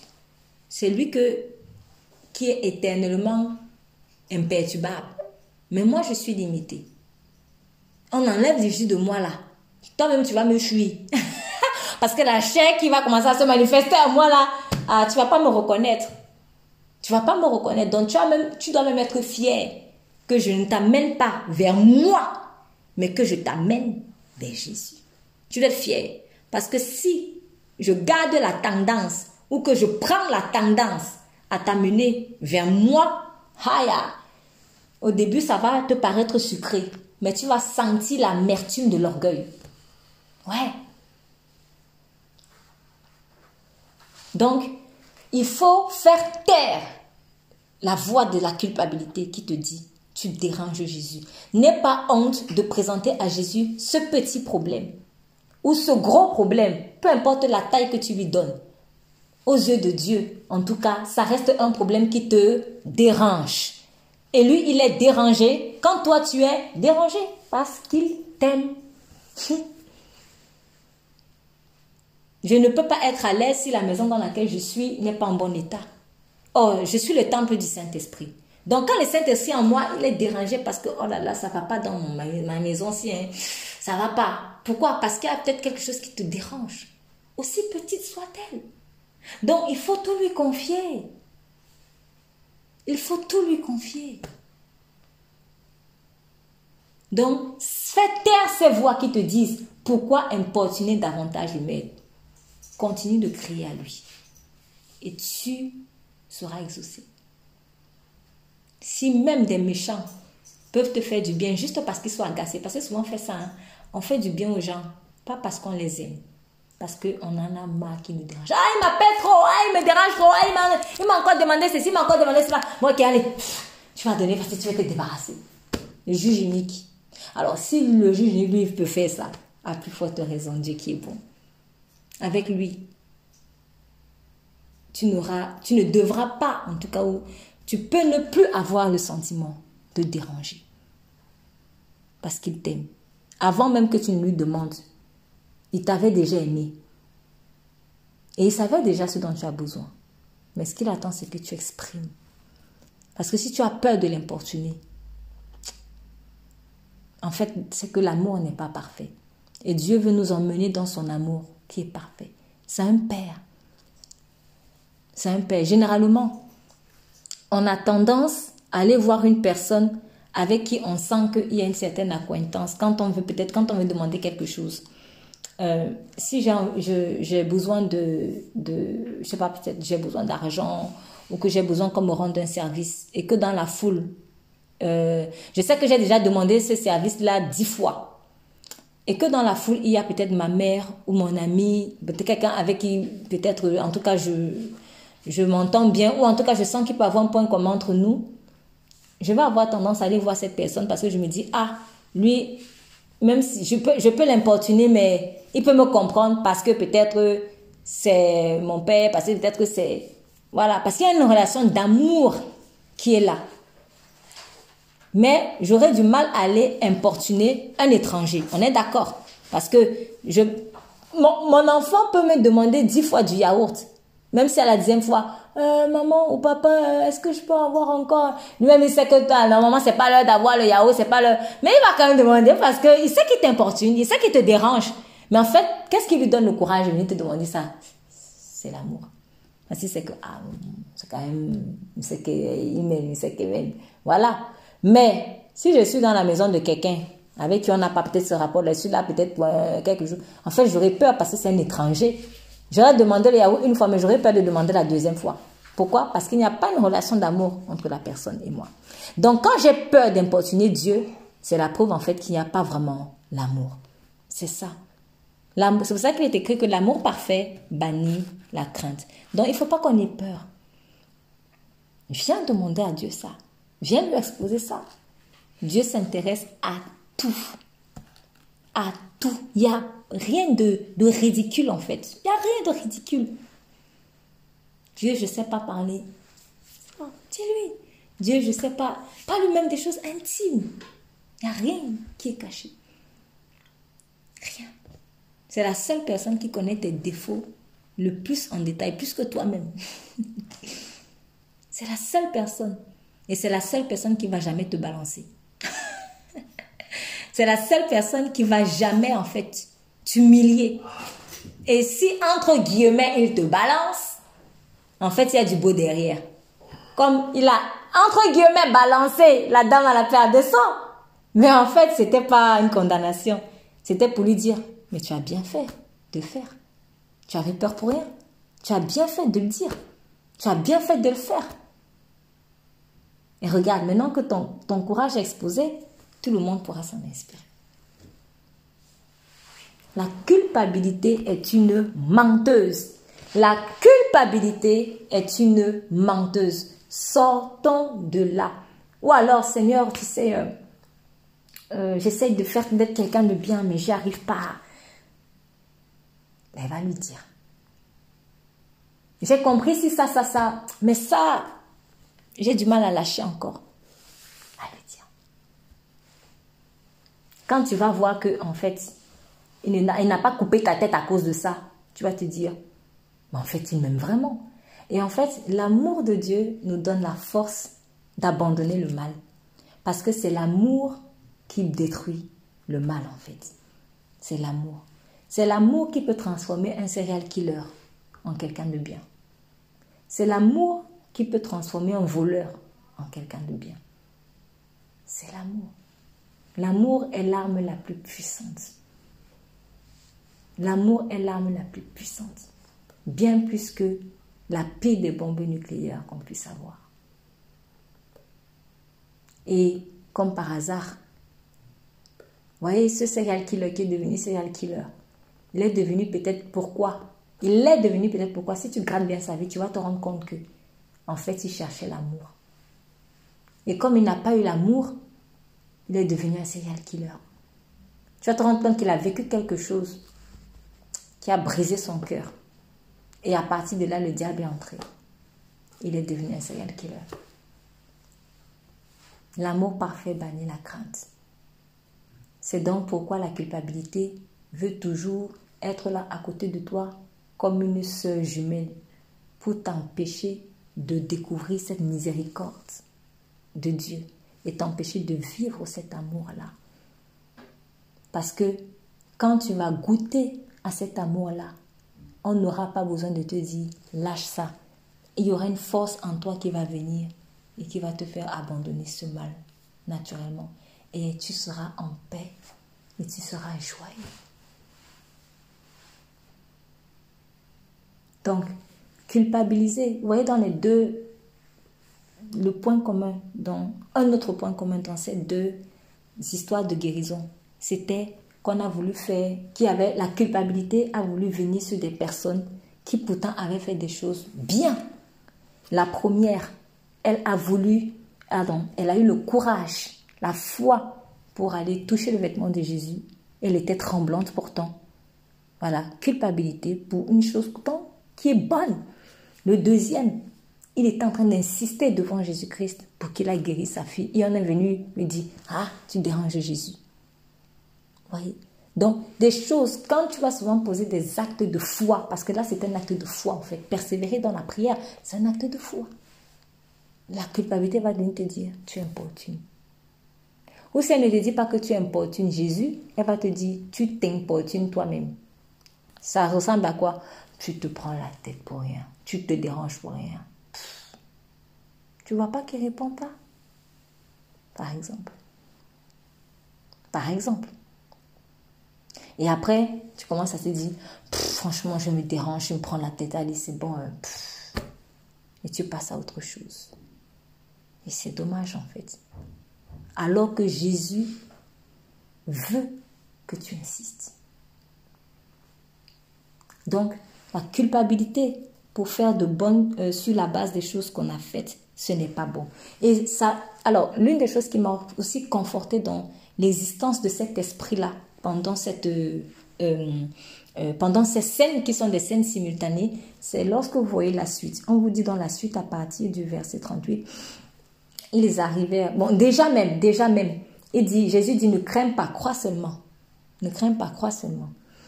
Euh, il ne permit à personne de l'accompagner si ce n'est à Pierre, Jacques, Jean, frère de Jacques. Pour l'instant, jusqu'ici, je m'étais toujours posé la question de savoir pourquoi est-ce que il n'a pas voulu en fait que plus de personnes que ça l'accompagnent. Mais aujourd'hui, j'ai, en fait, après avoir euh, médité dessus, j'ai eu une petite idée. Je me suis dit, si on reste dans le contexte de l'existence d'un esprit de culpabilité qui rôdait autour, il se pourrait que le Seigneur Jésus ait fait, l'ait fait pour protéger le cœur du Père de cette dame. Parce que quand il y a beaucoup de personnes qui viennent te dire toujours, il ne faut pas des mauvais bruits. Quand tu es en train de faire quelque chose avec Dieu, il faut savoir se protéger des mauvais, des mauvaises paroles, des, destructeurs de foi en fait, des choses qui viennent pour euh, attaquer ta foi. C'est pour ça que, voilà, on dit souvent aussi, laisse parler les gens, laisse parler, cherche même pas à écouter cherche pas à écouter. C'est pour cela que moi, après, moi, ça, c'est ma, une, une façon de faire. Souvent, peut-être pas toujours, mais une façon de faire. Parfois, euh, quand il y a des, des, Ou alors quand on me dit, oui, est-ce que tu vas entendre ce que tu as besoin de dire Si je sens dans l'esprit que c'est négatif et que ça ne va pas m'apporter grand-chose, je peux faire dire non. Ou ne pas voir, ou ne pas et souvent, euh, Dieu, mais ça c'est surtout au début de ma conversion, mais je pense que même aujourd'hui, il le, fait encore. Euh, souvent, en fait, Dieu m'empêchait d'écouter certaines choses. Je ne fais pas exprès, hein. par exemple, une fois ça m'est arrivé quand je l'ai ma vie à Christ, il y a eu tellement de persécutions autour de moi.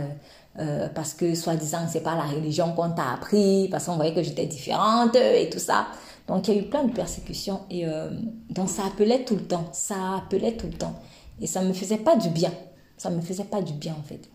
Et mais bon, ce sont quand même des gens que tu aimes. Et puis, une fois, j'ai reçu un appel. Comme le Seigneur m'avait dit, pour, pour l'instant, tu ne décroches plus. Quand ça vient de telle personne, tu ne décroches plus. J'ai obéi. Un jour, j'ai reçu un appel. C'était un numéro inconnu. Euh, j'ai eu un sentiment comme si c'était l'une des personnes encore. Comme je ne décrochais pas, elle a essayé d'appeler par notre numéro. J'ai eu cette pensée. Et j'ai un peu hésité pour répondre. Mais après, c'était plus fort que moi. Ça a été plus fort que moi à ce moment-là. Je me dit, ah non, ça fait même longtemps, je sais pas, il faut absolument que je décroche. Et, euh, et comme j'étais dans le train, j'étais là, j'attendais vite sortir du train parce qu'il n'y avait pas, il y aurait pas beaucoup de réseau. Et euh, ce qui s'est passé, c'est que dès que je suis sortie, au moment où je veux décrocher, ça s'est coupé tout seul. Et après, j'ai senti dans mon cœur comme si Dieu me disait, je n'ai pas voulu que tu décroches. C'est moi qui ai bloqué. Je n'ai pas voulu parce que je veux protéger ton cœur. Il faut qu'on connaisse nos limites. Il y a des choses que nos oreilles sont capables de supporter. Il y a des choses que nos oreilles ne sont pas capables de supporter. Donc, pour éviter d'être perturbé, Dieu va souvent te mettre à l'écart ou va réduire le, ton champ relationnel. Dieu va souvent le faire. Il va éloigner certaines personnes parce qu'elles ne sont pas bonnes pour ta santé, ni spirituel, ni émotionnel, ni physique. Et tu vas peut-être parfois te rendre compte que certaines personnes, quand tu parles avec elles, dès que tu sors de là, tu es mal, tu es bizarre. Moi, ce sont des choses que j'ai vécues. Quand j'ai fait ce constat, j'ai dit, ça c'est, en fait, ça c'est ce qu'on appelle techniquement relation toxique. C'est toxique en fait. Je ne peux pas être constamment en présence de quelqu'un et je me sens mal dès que je quitte. C'est pas possible. Ça, c'est qu'il y a quelque chose qui ne va pas. Donc, ah, ok, si Dieu t'a envoyé vers quelqu'un, c'est une chose. Mais si à chaque fois que tu te sens mal dès que tu as parlé avec la personne et que ça affecte ta relation avec Dieu, là je me suis dit non, on peut tout, on peut supporter certaines choses. Mais si ça m'empêche maintenant, ça me bloque dans ma relation avec Dieu, je supprime. Et ça m'a fait du bien. Moi, je préfère être en paix avec Dieu et ne pas avoir à écouter certains discours que de jouer les King Kong, en fait. Au nom de peut-être que c'est un proche ou je sais pas moi.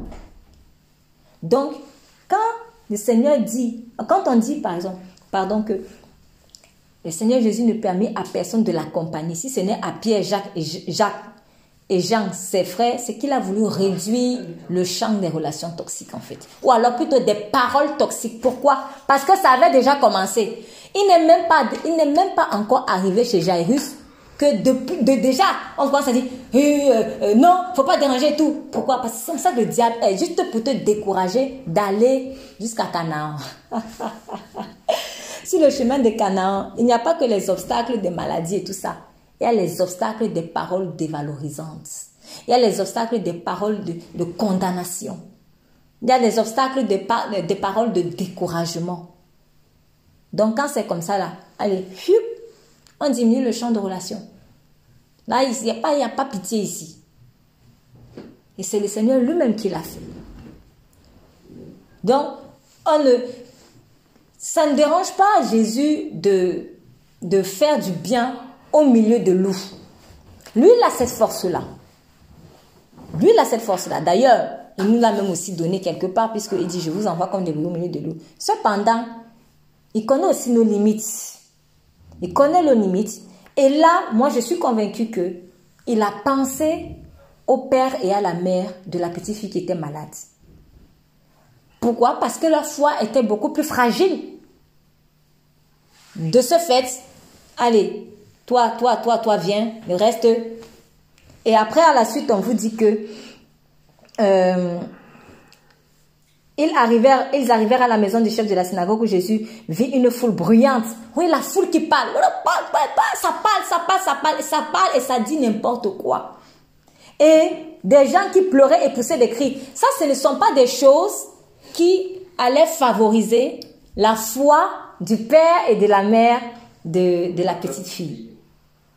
Donc, si je suis dans un endroit où il y a des gens qui vont me dire, tu importunes le maître. Et il y a d'autres qui vont pleurer, oh, elle est morte. Tout ça là. En fait, le mal, le mal, en fait, l'atmosphère est une atmosphère de, c'est fini. Ah, c'est fini. C'est fini.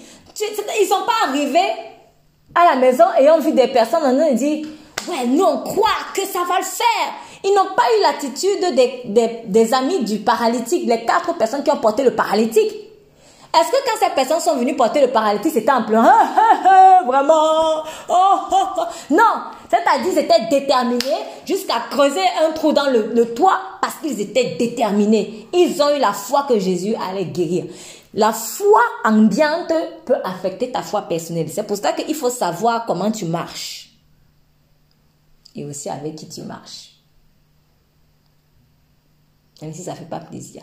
C'est vrai. J'insiste, ce n'est pas un homme comme ça qui, est, qui l'a fait.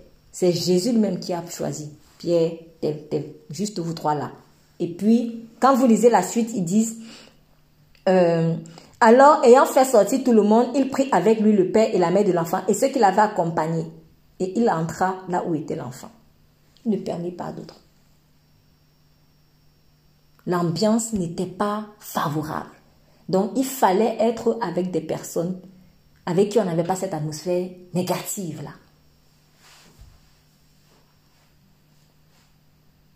L'esprit de culpabilité se nourrit de relations toxiques. L'esprit de culpabilité se nourrit de relations toxiques.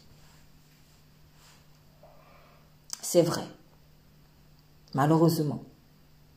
Si tu as même la grâce de trouver un brin d'espoir et que tu vas voir ton frère ou ton ami ou je sais pas moi qui, ton voisin, tu vas lui partager, tu vas lui dire, ah, je me mets peut-être à la place de la femme à la perte de sang. Ah, tu sais, j'ai entendu que Jésus guérit les malades. Je pense que si je vais toucher seulement son vêtement, je pourrais te guérir. Hé Tu ne sais pas que tu es considérée comme une femme un peu? Tu ne sais pas que... tu vois? Même si tu avais la foi au début, à moins d'être mais vraiment faible. Ça peut t'affecter.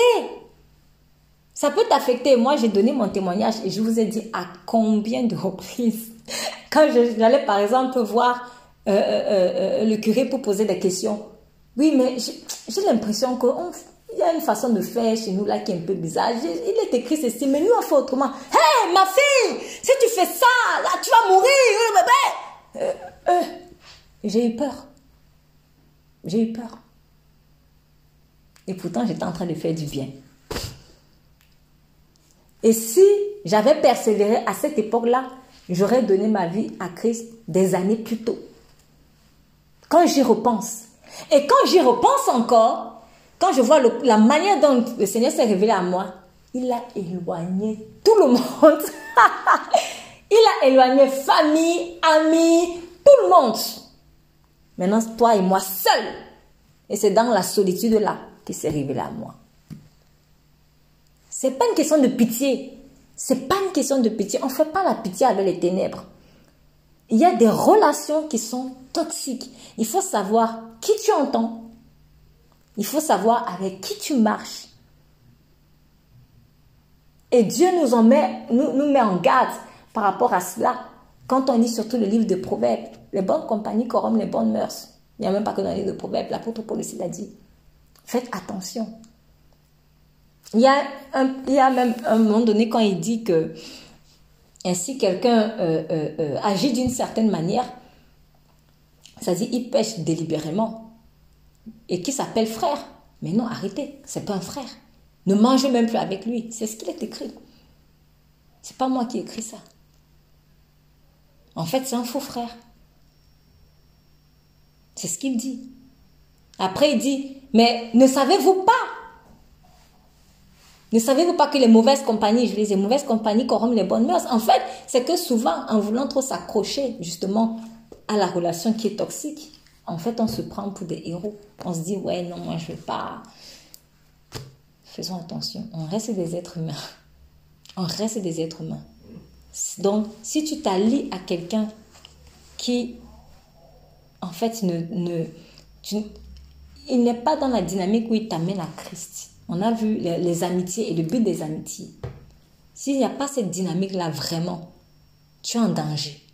Ne te prends pas pour le fort, le très fort. Fais attention. Fais attention. Donc, je suis convaincue d'une chose. Quand le Seigneur Jésus a seulement demandé à une petite clique de personnes de venir, c'était pour mettre à l'abri euh, euh, le père et la mère de la fille, pour qu'ils ne soient pas affectés par l'atmosphère de tristesse, la condamnation, en fait, de découragement. Reste dans la bulle de Jésus. Reste dans la bulle de Jésus et n'entend pas toutes les voix contraires à son amour qui vont venir te dire tu ne fais pas assez bien, tu déranges, ouais, tout ça là. Non. Parfois même, même si tu es au travail ou si tu es à l'école, parfois ce sont les élèves qui te permettent, qui se permettent même de te juger. Ou c'est ton collègue qui se permet de te juger. le patron ne n'a même pas dit ça. Oui, mais moi je pense que tu aurais pu bien faire. Après, il peut avoir de bons conseils, mais certains, c'est un esprit de domination qui les anime. C'est qu'ils sont toxiques en fait. Ils voient toujours les choses mal, donc il va te décourager. Alors que peut-être que ce que tu es en train de faire va apporter une révolution. Ou alors il veut t'entraîner au mal. Donc, faisons attention. La culpabilité, elle aussi, un autre aspect que quand on lit ce passage, il entra et leur dit, pourquoi faites-vous du bruit? Et pourquoi pleurez-vous? L'enfant n'est pas morte, mais elle dort. Et il se moquait de lui. Franchement, je vais aller loin, je vais aller loin avec des gens comme ça. Pourtant, c'était des gens qu'il connaissait. Vous voyez pourquoi le Seigneur Jésus a appris seulement Jacques, Jean et Pierre? Parce qu'il vient dire, pourquoi vous pleurez? Elle n'est pas morte, elle dort. Ah, ah. On a tourné en dérision la parole de Jésus-Christ. Pourtant, c'était lui qui était le sauveur. On l'appelait pour ça. On l'a appelé pour ça. Donc, tu appelles quelqu'un pour te donner une solution. Maintenant, quand il te dit quelque chose, tu te moques encore de lui. Non, mais à un moment donné, il a dit, ok, Pierre, Jacques, Jean, toi, viens. Toi, là, vous l'avez, reste. Non. Parce que celui qui va tourner en dérision la parole que Dieu t'a donnée, en fait, il ne veut pas que tu ailles plus loin. Il ne se moque pas pour rien. Il se moque parce qu'au fond de lui, vous, savez, dans les épreuves, on dit que le moqueur est un, furieux. C'est un furieux. En fait, l'esprit de moquerie, c'est un esprit furieux. Ça l'arrangerait de te voir ne pas s'en sortir. Pourquoi? Parce que le moqueur est orgueilleux. Donc, il se moque pourquoi? Parce qu'il il se dit c'est moi qui ai raison. Et ça, des choses doivent se passer comme ça. Quand Jésus-Christ a réveillé cette dame, cette jeune femme plutôt, cette petite fille hein, de 12 ans, je pense que les moqueurs ont dû avoir un coup dans leur orgueil. Si Jésus ne guérissait pas cette femme, vous allez voir le vrai cœur. en fait, quand tu es moqueur, tu préférais même que la personne reste dans la mort, juste pour que tu aies raison. Vous voyez, c'est ça qui est vicieux dans la moquerie. C'est ça que c'est pas bien de se moquer. En fait, si, tu, si, je, si je sens que j'ai l'esprit de moquerie, que je l'ai encore, parce que, en vrai, dans le monde, on l'a, hein, on l'a, franchement, on l'a. Mais en Christ, on doit être libéré de ça. C'est la preuve même que je suis orgueilleux. Ou quand je suis quelqu'un d'orgueilleux, c'est la preuve que je suis moqueur. C'est ça. Donc, quelqu'un qui est moqueur, juste pour garder la bonne, la, garder la face, préférera que la petite fille, qu'une enfant reste morte, juste pour se donner raison. Ouais, c'est pas bien. Donc, c'est comme ça que fonctionne la culpabilité. La culpabilité, juste pour se donner raison, elle va te pousser au mal. On voit souvent ça, par exemple, dans les couples. Quelqu'un n'est pas en sécurité, il va tout le temps accuser que sa femme ou son mari le trompe. Pourtant, c'est un bon mari, c'est une bonne femme. Mais juste parce qu'il a des problèmes ou peut-être qu'il avait un ex qu'il avait trompé, il ne pardonne pas des choses comme ça. Donc du coup, il n'est pas en sécurité ou elle n'est pas en sécurité. Bon, quand maintenant tu vas dire à ton mari ou à ta femme, tu me trompes, tu me trompes, tu me trompes, mais ça c'est l'esprit de culpabilité. Tu le condamnes en fait à te tromper quand tu lances des paroles comme ça. C'est pour cela que beaucoup sont, sont retrouvés adultères. Après, ce n'est pas une raison pour commettre l'adultère, j'insiste. Mais beaucoup se sont retrouvés finalement adultères à force d'avoir subi de fausses accusations d'adultère. En fait, quand on t'accuse faussement, c'est qu'on est en train de t'envoyer une puissance pour finalement faire la chose. Souvent, l'esprit de culpabilité va faire que quand elle voit que elle-même, de façon, l'esprit de culpabilité, c'est que tu n'as pas fait ça. Mais comme c'est l'esprit du diable, lui, il veut salir ce qui est bon. Donc, il veut que tu sois comme il veut. Hum, elle est trop fidèle. Hum, il est trop fidèle. Moi, je voudrais plutôt qu'il soit infidèle. Tu es infidèle, tu es infidèle, tu es infidèle. Il lance ça, il lance ça, il lance ça, il lance des paroles négatives comme ça, comme la vie et l'amour sont pouvoir de la langue. La personne qui t'a maudit comme ça, ou en t'accusant comme ça, ça, en fait, ça va créer un malaise, ça va créer un truc, et après, tu vas te rendre compte temps plus tard, il y a peut-être si c'est un homme, il y a peut-être une femme à l'extérieur qui commence à rôder comme par hasard autour de, de, de lui. Pourquoi? C'est l'esprit d'adultère qu'on a appelé par la parole là, par l'accusation. Pourquoi? Parce que le diable veut se donner raison. C'est ça, il veut se donner raison. Et même si tu vas dire, ok, oui, je t'avais trompé, mais en fait, c'était pas au moment où tu m'accusais, il va dire, non, non, ça compte pas, ça compte pas, ça compte pas. non, non, il va jamais dire ça. Il va jamais dire ça parce que si euh, euh, euh tu, s'il reconnaît ça, ça sera la, la, preuve même que en fait c'est lui qui t'a poussé à ça. Et comme l'esprit d'adultère, pardon, l'esprit d'accusation ou de culpabilité ne veut jamais reconnaître ses torts, voilà. Donc faisons attention en culpabilisant les gens. En fait, c'est en culpabilisant les gens que on les condamne à faire le mal que peut-être même ils n'avaient même pas eu au début l'intention de faire. Mais l'esprit de la miséricorde elle te pousse à faire le bien que tu pensais ne jamais pouvoir faire. C'est ça. C'est comme ça que ça fonctionne. Et il faut vraiment savoir que c'est c'est dans la miséricorde, c'est dans la miséricorde que Dieu nous a sauvés. Quand on lit Romains chapitre 15, Romains chapitre 15,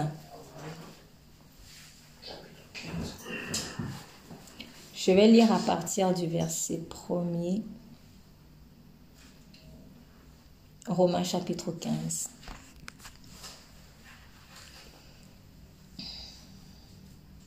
Nous qui sommes forts, nous devons supporter les faibles de, nous devons supporter les faiblesses de ceux qui ne le sont pas et ne pas nous complaire en nous-mêmes. Que chacun de nous complaise au prochain pour ce qui est bien en vue de l'édification. Car Christ ne s'est point complu en lui-même, mais selon qu'il est écrit, les outrages de ceux qui t'insultent sont tombés sur moi. Or, tout ce qui a été écrit d'avance l'a été pour notre instruction, afin que par la patience et par la consolation que donnent les Écritures, nous possédions l'espérance. Je suis au verset 5 maintenant. Que le Dieu de la persévérance et de la consolation vous donne d'avoir les mêmes sentiments. Rien qu'en lisant ça, vous comprenez que l'attitude de ceux qui sont venus dire au chef de la synagogue n'importune plus le maître davantage, ils étaient vraiment à côté de la plaque parce que notre Dieu est appelé le Dieu de la persévérance et de la consolation. Les gens en fait qui condamnent, c'est parce qu'ils ne connaissent pas en fait véritablement le cœur de Dieu. S'il savait que Dieu est un Dieu de persévérance, il ne serait pas venu dire à Jairus, tu déranges Jésus. Voilà, donc c'était une parenthèse. Que le Dieu de la persévérance et de la consolation vous donne d'avoir les mêmes sentiments les uns envers les autres selon Jésus-Christ. quand on dit d'avoir les mêmes sentiments les uns envers les autres selon Jésus-Christ, ça signifie qu'on peut avoir les mêmes sentiments vis-à-vis d'une personne, mais selon un autre esprit qui est l'esprit de la condamnation. Par exemple, dans un groupe, oui, mais tu vois, moi, je n'aime pas celle-là parce que elle a fait ci, ça, ça, ça, tel jour. Ah oui, toi aussi, franchement. Ah moi, je pense qu'elle est ceci. Une autre personne encore. En fait, tu es le paria du groupe. Tu es le paria du groupe. Et l'esprit de culpabilité va te faire croire que, comme tout le monde a un mauvais regard ou un mauvais sentiment vis-à-vis de toi, cela signifie que c'est toi qui es mauvais. On n'est pas mauvais parce que tout le monde nous regarde comme mauvais. La question qu'il faut se poser, c'est est-ce que les mêmes sentiments-là, donc c'est-à-dire c'est une identité de sentiments, ce sont des mêmes sentiments chez 1, 2, 3, 4, 5, 6 personnes. Est-ce que ces mêmes sentiments que ces personnes ont vis-à-vis de moi, ce sont des sentiments selon Jésus-Christ ou ce sont des sentiments selon l'Antichrist? Parce que quand on, ceux qui crucifiaient Jésus, avaient-ils le même sentiment? Je parle, de, j'insiste, de ceux qui crucifiaient Jésus. Donc nous sommes ici par exemple dans la condamnation. Est-ce que ces personnes avaient eu le même sentiment vis-à-vis de Jésus? Oui. Oui. Ils ont eu le même sentiment vis-à-vis de Jésus. C'est pour ça qu'ils ont crié tous, crucifie-le. Alors, tout le monde n'était pas d'accord, mais moi, je parle précisément de ceux qui ont voulu qu'on le crucifie. Donc, voilà des personnes qui ont eu le même sentiment. Mais est-ce que le sentiment qu'ils ont vis-à-vis de Jésus, c'était un sentiment selon Jésus? Non, c'était le sentiment de l'Antéchrist. Ce n'est pas parce que deux, trois, quatre personnes pensent la même chose sur moi que c'est vrai. La culpabilité travaille beaucoup avec le nombre. L'esprit de culpabilité fait que quand moi j'ai un sentiment, quand a un mauvais sentiment vis-à-vis de B, il n'est pas à l'aise. Pourquoi? Parce qu'il est seul. Il faut que C ait aussi le même sentiment vis-à-vis -vis de B. Il faut que D ait le même sentiment. Du coup, il va essayer de copter tout le monde. Maintenant, toi, il faut que tu saches que ce n'est pas le fait que ce soit le même sentiment qui soit partagé par tous, mais toi, concentre-toi sur la nature ou l'origine du sentiment. Le monde fonctionne par le grand nombre. Pour le, le, dans le monde, les choses sont efficaces quand il y en a beaucoup. Mais pour Dieu, les choses sont efficaces quand ça vient de son esprit. Parce que vous allez entendre, oui, mais si, c'est toi qui as raison, pourquoi tout le monde alors pense le contraire? Ah, Parce que vous êtes animé par un même esprit. C'est tout. Vous êtes animé par un même esprit. Qui n'est forcément pas l'esprit de Jésus-Christ, qui n'est pas un esprit d'amour. Vous croyez que c'est facile pour des démons de venir insuffler sur une, une grande communauté? Non. Ça ne dérange pas le diable. Il suffit que les cœurs soient disposés. Donc, la culpabilité fonctionne avec l'esprit de groupe souvent. Et il faut que nous, on ait l'assurance que notre force ne se trouve pas dans un groupe, mais ma force se trouve en Jésus-Christ. Avec Jésus-Christ, j'ai la majorité. Même si je suis au milieu de 10, 20, 100, 1 million de personnes avec qui je suis dans la majorité. Ce n'est pas facile. C'est pas toujours facile. Parce que la chair qui est en toi, cette partie-là qui n'est pas encore restaurée de ton âme, va essayer de te dire, mais moi je veux le groupe. C'est ça. Mais le Saint-Esprit en toi doit te dire et te dira, moi je veux Jésus. Ou le groupe ou Jésus. Donc, ne, ne soyons pas dans la culpabilité parce que tout le monde est différent de toi. Dans la mesure où leur différence là vient de l'antéchrist. Donc, moi, mon problème, ce n'est pas la majorité. Mon problème, c'est qu'est-ce qui a animé la majorité? Si la majorité est animée par le sentiment de Jésus, moi, je vais dans la majorité. Il n'y a pas de problème. Ça veut pas, en fait, l'idée ici n'est pas de diaboliser la majorité. Attention! Parce qu'il y a aussi des choses, des, des choses malsaines qui peuvent être découvertes quand tu vois que oui, la personne est seule dans son coin. Par exemple, le serpent est toujours seul dans son coin. Est-ce que c'est une bonne chose? Ça, c'est un esprit d'indépendance. Dans le corps de Christ, il n'y a pas ça. tu vas aussi voir que peut-être on se plaint toujours de la même personne. Ça, ça peut être le reflet de ce qu'il y a un problème. Ça peut être que Dieu est en train de, révéler qu'il y a quelque chose qui ne va pas. Ou alors que tout le monde te dit la même chose, c'est que ça peut être un problème. Donc, ici, c'est pas, c'est pas que la majorité en soi soit mauvaise. J'ai encore une autre grande preuve. Le diable n'a réussi à détenir qu'un tiers des anges. Donc, ce qui signifie que sur, sur le plan technique, nous sommes plus nombreux. Nous avons la majorité. C'est bon. L'essentiel, c'est que cette majorité-là, elle ait gardé le cœur de Dieu. Voilà, par exemple, un exemple de majorité qui ne s'est pas laissé contaminer par l'accusateur, les anges. Donc, le problème, ce n'est pas une question de tout le monde pense comme si, donc moi j'ai tort. Moi, je cherche à savoir, Seigneur, la majorité dit ça, toi tu dis quoi? Si tu es dans la majorité, j'entre dedans. Si tu es dans la minorité, j'entre dedans. Parce que vous allez aussi voir dans, dans le monde aujourd'hui certaines soi-disant valeurs, mais antichrist. On essaie de les défendre au nom de Ah, ce sont des minorités. Ce sont des minorités. Mais si ces minorités-là vivent, vivent contre Dieu, mais c'est pas bon. C'est pas bon. Donc, voilà, ça c'était en tout cas pour préciser que quand on dit que le Dieu de la persévérance et de la constatation vous donne d'avoir les mêmes sentiments les uns envers les autres selon Jésus-Christ, on insiste, c'est selon Jésus-Christ. Pas juste les mêmes sentiments, mais mêmes sentiments selon Jésus-Christ. Donc, je lui dis, Seigneur Jésus-Christ, donne-moi tes sentiments. Et puis, tu vas voir, ça va venir, petit à petit, ça va venir si tu te laisses faire. Afin que tous ensemble, d'une seule bouche, vous glorifiez le Dieu et Père de notre Seigneur, parce que c'est quand même son but. Le but, c'est qu'à la fin, tout le monde ait le même sentiment, mais que ce soit le sentiment de Jésus.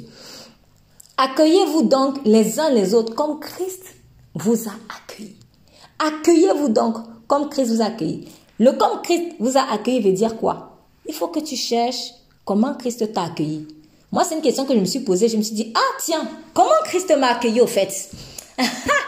Comment Christ m'a accueilli? J'ai fait, fait, un peu le, le, le, feedback. Je me suis dit, j'étais comme ça, il m'a accueilli. J'étais comme ci, il m'a pourtant accueilli. J'étais comme ça, il m'a pourtant accueilli. Voilà, si je fais un peu le topo de, des conditions dans lesquelles Jésus m'a accueilli, il va m'être plus facile en fait d'accueillir l'autre. Parce que pour moi, ça ne sera pas une surprise.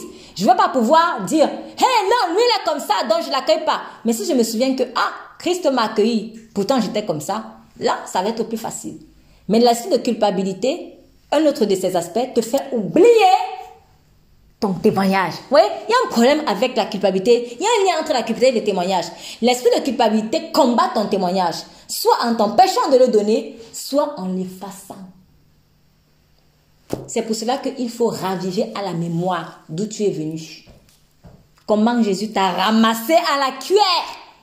Parce que celui qui sait d'où il vient ne va pas faire comme il est écrit que celui qui n'a pas l'amour, il ne, il n'a pas, il ne voit pas loin il a, il a oublié qu'il a été lavé de ses, de, ses anciens péchés. On oublie vite. Soit on ne sait même pas qu'on était lavé, donc euh, du coup il y a un problème. Soit on oublie, mais ça encore, ça aussi c'est un problème. C'est un problème. Vous voyez? L'ingratitude vient souvent quand on a oublié ce qu'on nous a fait de bien. Ouais. L'ingratitude vient quand on a oublié ce qu'on nous a fait de bien. Donc, l'accueil de l'autre vient aussi du fait que Christ m'a accueilli, donc je dois me souvenir de comment Christ m'a accueilli. Pour la gloire de Dieu, je dis en effet que Christ a été serviteur des circoncis, là où je voulais surtout en venir, pour prouver la véracité de Dieu en confirmant les promesses, verset 8.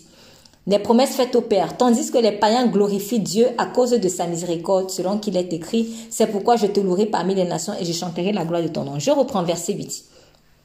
Je dis en effet que Christ a été serviteur des circoncis pour prouver la véracité de Dieu en confirmant les promesses faites au Père. Tandis que les païens glorifient Dieu à cause de sa miséricorde, selon il est écrit. Alors, euh, pour que vous compreniez bien le contexte, parce que là, je pense, je ne suis pas sûre que peut-être tout le monde va comprendre, mais pour que vous compreniez le contexte, quand vous lisez Romains 14, et en fait, il est en train de parler de ceux qui condamnait en fait les autres pour des questions de nourriture. Par exemple, il vous dit euh, à partir du verset, et des questions de jour aussi, si je lis à partir du verset 9, Romains 14, car Christ est mort et il a vécu afin de dominer sur les morts et sur les vivants. Mais toi, pourquoi juges-tu ton frère Ou toi, pourquoi méprises-tu ton frère, ton frère, puisque nous comparaîtrons tous devant le tribunal de Dieu Et ainsi, verset 12 directement, ainsi chacun de nous rendra compte à Dieu pour lui-même.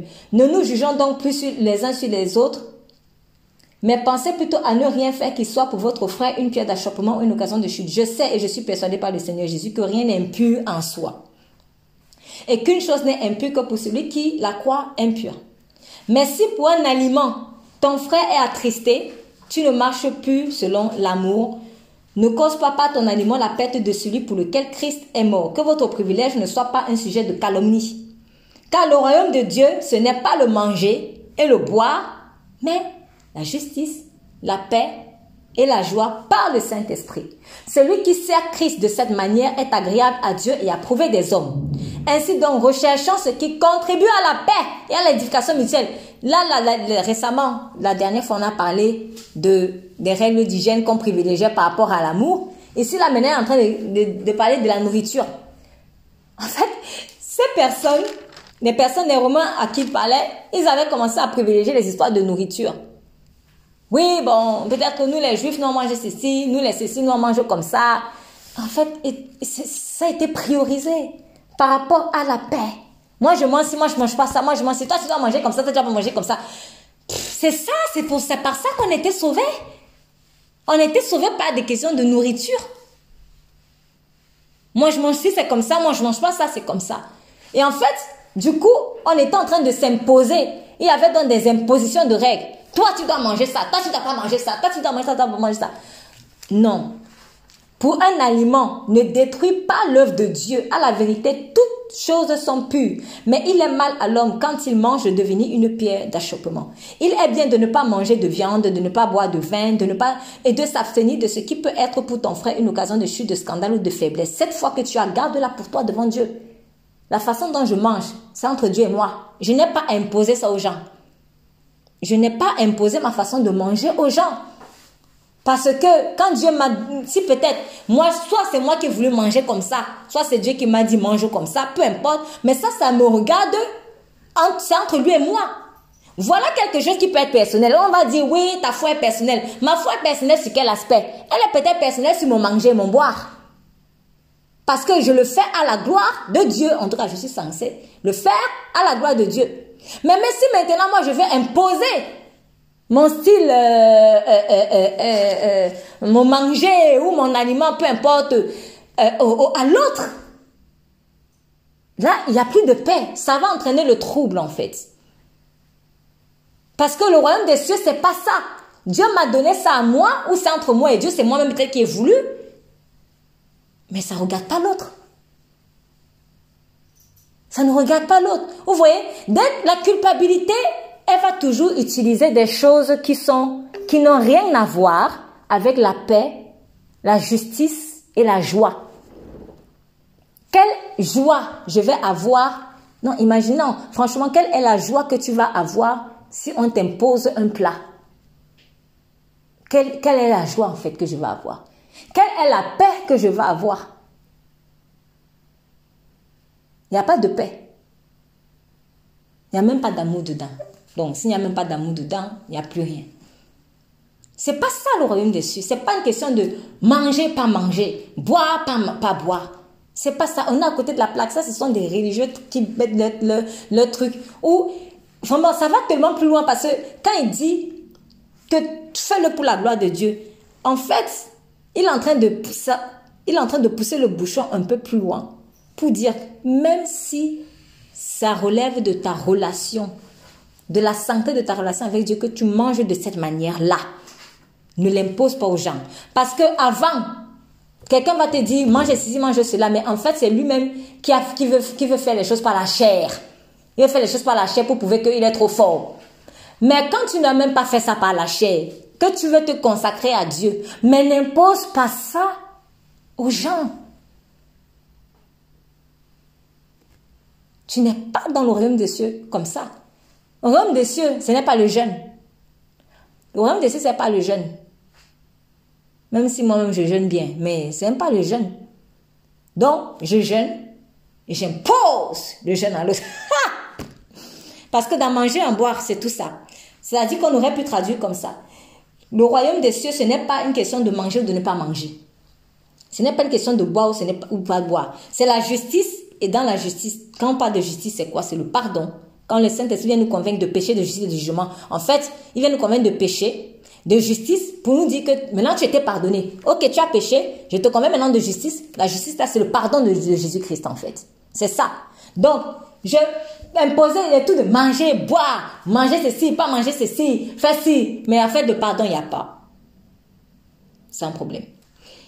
La paix, il n'y a pas. C'est toujours le trouble, le trouble, le trouble. C'est un problème. Maintenant, la joie même. C'est pas ça le royaume des cieux. En revanche, dans le royaume de la condamnation, tu vas voir qu'il y aura bien les règles qu'on mange ci, on mange pas ça. Quelqu'un n'a pas à être attristé par rapport à un manger par rapport à un truc qu'on lui a imposé. Non. Si quelqu'un mange d'une manière, ça c'est son problème avec Dieu. C'est son problème avec Dieu. Moi, si j'estime que je suis très fort, si j'estime que je suis fort, ok, peut-être que je vais essayer de faire quelque chose pour ne pas euh, euh, scandaliser l'autre. Si j'estime que l'autre est trop est faible dans sa foi. Mais en temps normal, nous devons aussi grandir en maturité. Et quand on a grandi en maturité, on ne va pas imposer à l'autre. Oui, quand on dit ça que moi je ne mange pas la viande, il ne faut pas manger la viande à côté de moi. Euh, bon, ça je vais faire pour un bébé spirituel. Ou pour quelqu'un qui est faible dans la foi. Mais bébé spirituel ne reste pas bébé spirituel. Parce que les gens n'ont pas toujours à vouloir s'aligner en fait sur ta façon de manger. J'espère qu'on comprend bien ce que je dis parce que c'est important. Parce qu'en fait, en ne faisant pas ça, on est en train d'inviter l'esprit de culpabilité dans l'atmosphère. Et ça peut cacher, ça peut cacher une tendance à, ah, il faut absolument, ah oui, tiens, j'aimerais ça, je, peux je vais être coupable. Mais non, il dit, écoutez bien, cette fois que tu as gardé là pour toi devant Dieu, heureux celui qui ne se condamne pas lui-même dans ce qu'il approuve. Je ne peux plus ne plus être coupable, me sentir tout le temps coupable d'avoir euh, euh, euh, mangé ma pomme parce que l'autre ne mange pas de sa pomme. Moi, je mange la pomme, lui ne mange pas de sa pomme. Chacun respecte l'autre. C'est comme ça. Pourquoi? Parce qu'on n'est pas concentré sur des pommes et des tomates. On est concentré sur la paix, sur la justice et sur la joie. Vous voyez, on se donne même souvent des fardeaux que Dieu ne nous a même pas donnés. On se donne des fardeaux que Dieu ne nous a pas donnés. Je précise, je précise, si quelqu'un est faible dans la foi et que ça pourrait le scandaliser, au lieu de me prendre la tête, si j'aime trop les tomates et que bon, franchement, je ne vais pas mourir aujourd'hui parce que je n'ai pas mangé une tomate, je ne mange pas la tomate pour pas scandaliser. Pourquoi? Parce que peut-être que j'ai envie de parler avec la personne et je ne veux que rien d'autre ne me dérange. Donc, je vais éviter de manger les tomates. Mais, si maintenant parce qu'il y a deux choses que l'apôtre Paul est en train de relever dans ce point-là. Il y a du côté aussi de celui qui, tu ne vois pas que moi je mange pas les tomates. Tu vois pas que je suis faible. Eh, fais, mange comme moi je mange. Ça aussi c'est vicieux. Ça aussi c'est vicieux. Là tu es en train d'imposer ta faiblesse aux gens. Mais ce n'est même pas une faiblesse, c'est vicieux en fait. Vous voyez? Et là vous allez vous rendre compte que dans un contexte comme ça, on est toujours hors justice, hors paix et hors joie. Dans un endroit comme ça, on ne peut pas avoir une atmosphère de paix, de justice ou de, de, joie. Qui va se réjouir de ce qu'il ne peut pas manger comme il veut Quand je dis comme il veut, ça dit manger ce qu'il aime bien. Qui va être à l'aise? Si tu ne manges pas, moi je sais pas, si tu ne manges pas les pommes, moi j'ai envie de manger les pommes. Mais mangeons, chacun mange comme il veut. Et on glorifie tous le Seigneur pour ça. Oh, je glorifie le Seigneur. Moi, je ne mange pas les pommes pour lui. Ah, moi, je glorifie le Seigneur que je mange les pommes pour lui. Voilà. C'est ça. Soyons libres. Soyons libres. J'insiste dessus. Soyons libres. Tu et mange. Je mange bien. Ça, ça a ça a failli coincer l'apôtre Pierre faut pas manger ça, faut pas manger ça. Seigneur est venu, est venu donner, montrer des quadrupèdes. Tu es mange, sois libre. Tu as peur des juifs qui vont te dire que ne mange pas ça. Et vous voyez, ça va tellement poursuivre que plus tard même, euh, euh, euh, l'apôtre Paul, quand il est venu, et dès qu'il a vu les juifs venir, il a commencé encore à changer. Vous voyez, vous voyez à quel point c'est tous les vicieux, ça peut affecter ton ministère. Je suis désolée, je suis désolée. Si toi tu veux rester, garde ton régime alimentaire, ça c'est pour toi. Mais moi je garde aussi mon régime alimentaire. Donc, à un moment donné, vouloir, vouloir trop, trop, trop, trop supporter les faibles pour le faible, ce n'est plus Christ que je suis. C'est l'homme que je suis. Il y a un équilibre à avoir. Donc, pour récapituler, pour récapituler, si j'estime que devant telle personne, j'ai une certaine force qu'elle n'a pas, à moi d'être conduit par l'amour de Dieu. C'est une question d'amour en fait. Si j'ai une certaine force que telle personne n'a pas, et que euh, peut-être on est dans une certaine ambiance, moi je veux préserver la paix. Je sais que si je prends ce petit verre de vin, ça va la déranger. Je prends pas. Moi personnellement, il y a des communautés chrétiennes où on ne croit pas parler en langue. Un jour, je suis arrivée, j'avais envie de parler, je commençais à parler doucement. J'ai entendu Saint-Esprit dire, yes, retiens-toi. Parce que euh, ça va les perturber. Ils sont pas encore prêts. Et du coup, on a eu une bonne, un, bon moment ensemble et on a échangé, on a été tellement édifiés. J'ai été édifié par ce qu'ils m'ont apporté et eux, ils ont été édifiés parce que je leur ai apporté. Ça aurait été dommage de se prendre la tête pour une histoire de parler en langue. C'est pas pour dire que le parler en langue, c'est pas important. Moi, j'y crois du comme faire. Et je sais que c'est une bombe. Mais il faut savoir aussi renoncer à certains droits. Voilà. Mais maintenant, désolé, je ne vais pas faire ça éternellement. il y a eu des fois aussi où Dieu m'a mis dans des endroits, ça ne parlait pas du tout en langue. Il m'a dit, parle en langue maintenant. J'ai parlé, ça a choqué des personnes. Mais ça a réveillé d'autres par rapport à leur relation avec Dieu. Donc, déjà, c'est une question de comment tu es conduit par l'esprit. C'est pour dire que tu ne peux pas rester dans un carcan parce que toi-même, tu te condamnes. Moi, je ne peux pas me condamner de manger d'une telle manière parce que l'autre ne mange pas comme ça. Non. Il a fait ce choix-là.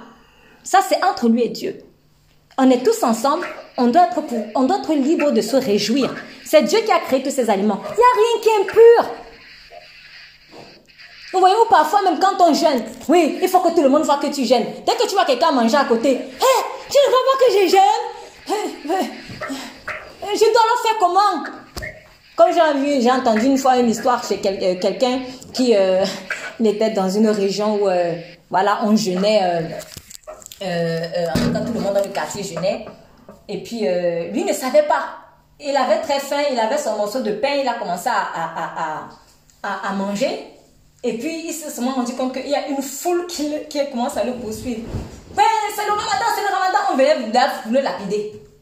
Mais en fait, lui ne savait pas, lui était étranger dans, dans la ville. Mais laisser quelqu'un manger en paix. En fait, quand tu agis comme ça, ça montre que tu n'as pas, tu ne, le, jeûne même que tu fais là, ou le régime alimentaire que tu as là, tu ne le fais pas pour Jésus-Christ. Mais en fait, tu veux satisfaire ta chair. Il faut que tout le monde mange comme moi. Il faut que tout le monde jeûne comme moi. Ça satisfait ta chair, mais tu ne le fais pas pour Jésus. Tu ne le fais pas pour Jésus en fait. Laissons les autres libres de grâce dans leur façon de manger. Enfin, ou en tout cas dans leur régime alimentaire. Je ne suis pas en train de parler des excès alimentaires, ça c'est largement un autre sujet. Mais je dis, on n'a pas à imposer son régime alimentaire à quelqu'un. On peut le faire pour des bébés spirituels.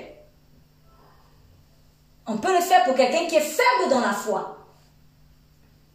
Parce que ça ne sert à rien de se prendre la tête pour des tomates, des concombres. Ça ne sert à rien. Ou des, des viandes. Cependant, attention aussi pour celui qui est trop, je veux être, je veux être dans la faiblesse. Non, tu vas être dans la faiblesse jusqu'à quand? Réveille-toi et comprends que les gens ont le droit de manger leurs tomates, leur viande, leur poulet, leur ceci, leur porc et leur cela. Parce que le royaume des cieux, c'est pas une question de moi je mange ci, moi je mange pas ça. Donc tu manges comme ça, tu manges pas ça. Le royaume des cieux, c'est quoi? C'est la justice, la paix, la joie. Laisse les gens se réjouir dans leur manger. Toi aussi, réjouis-toi dans ton manger. Et puis on est ensemble ensemble. Et Dieu se réjouit de tous. Si toi tu veux prendre le lundi pour, te, pour prendre un temps de jeûne et de prière avec lui, l'autre veut prendre le mardi, faites comme vous faites les semaines de jour. Ce pas, pas ça. Vous voyez, donc l'esprit de culpabilité, je vais insister dessus, je répète, et ça être vers à la fin, c'est un esprit de condamnation par rapport à des futilités. Et, ça va, les choses qui concernent le ventre.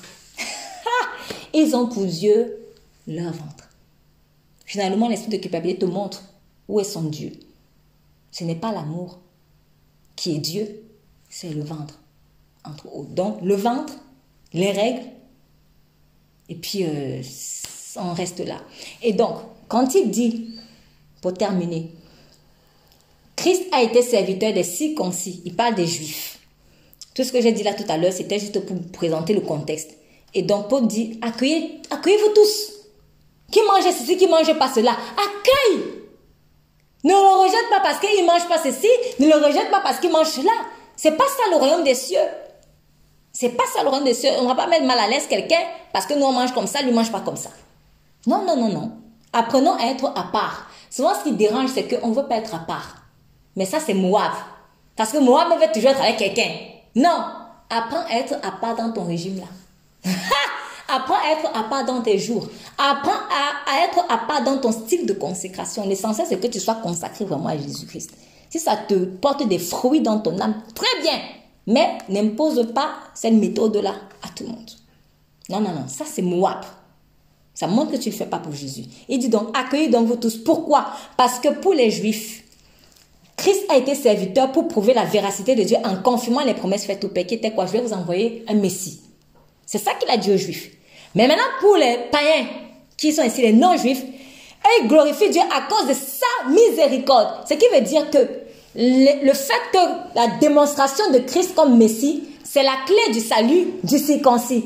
Le circoncis naturel qui est le juif. C'est ça qui va le plus lui parler.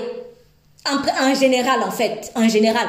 Donc, Christ été serviteur pour montrer que les promesses que Dieu a faites à leur père, Abraham, Isaac, Jacob, etc., Moïse et tout ça là, que c'est vrai. Et il a accompli en Jésus que je suis le Messie. Il a promis vous envoyer un Messie. Me voici. Mais toi, toi, tu n'es, tu n'es pas euh, fils de Jacob ou un truc comme ça là. Tu es pas un. Donc, toi, c'est la miséricorde. C'est ce qu'il est en train de dire, en fait. Après, vous allez toujours trouver une question peut-être de promesse à accomplir chez chacun et de miséricorde chez tout le monde, juif ou non juif. Mais il s'avère que les juifs, ils sont très attachés à ça. Qui est vraiment le Messie? C'est ça. Et ils veulent être sûrs de qui est le Messie. Qui est ce Machaya là Bon, certains ont déjà compris que c'était Jésus, d'autres n'ont pas compris que c'était Jésus. Bon, voilà. Mais c'est par là que tu pourras commencer vraiment à le toucher. Pour toi, le païen, c'est la miséricorde. Donc quand il dit peut-être aux Romains, si peut-être, ou alors aux Juifs qui sont, qui sont venus à Christ, ne rejette pas le païen parce qu'il n'a pas les mêmes habitudes culinaires que toi. Pourquoi? Parce que lui là, lui c'est la miséricorde. Lui, c'est ça, c'est ça sa clé. Toi, ta clé là, c'était que promesse, promesse. Donc, si tu veux, tu gardes peut-être euh, ne pas manger si ne pas manger cela. Ça n'affecte en rien en fait de salut. Voilà. Toi, garde ton truc.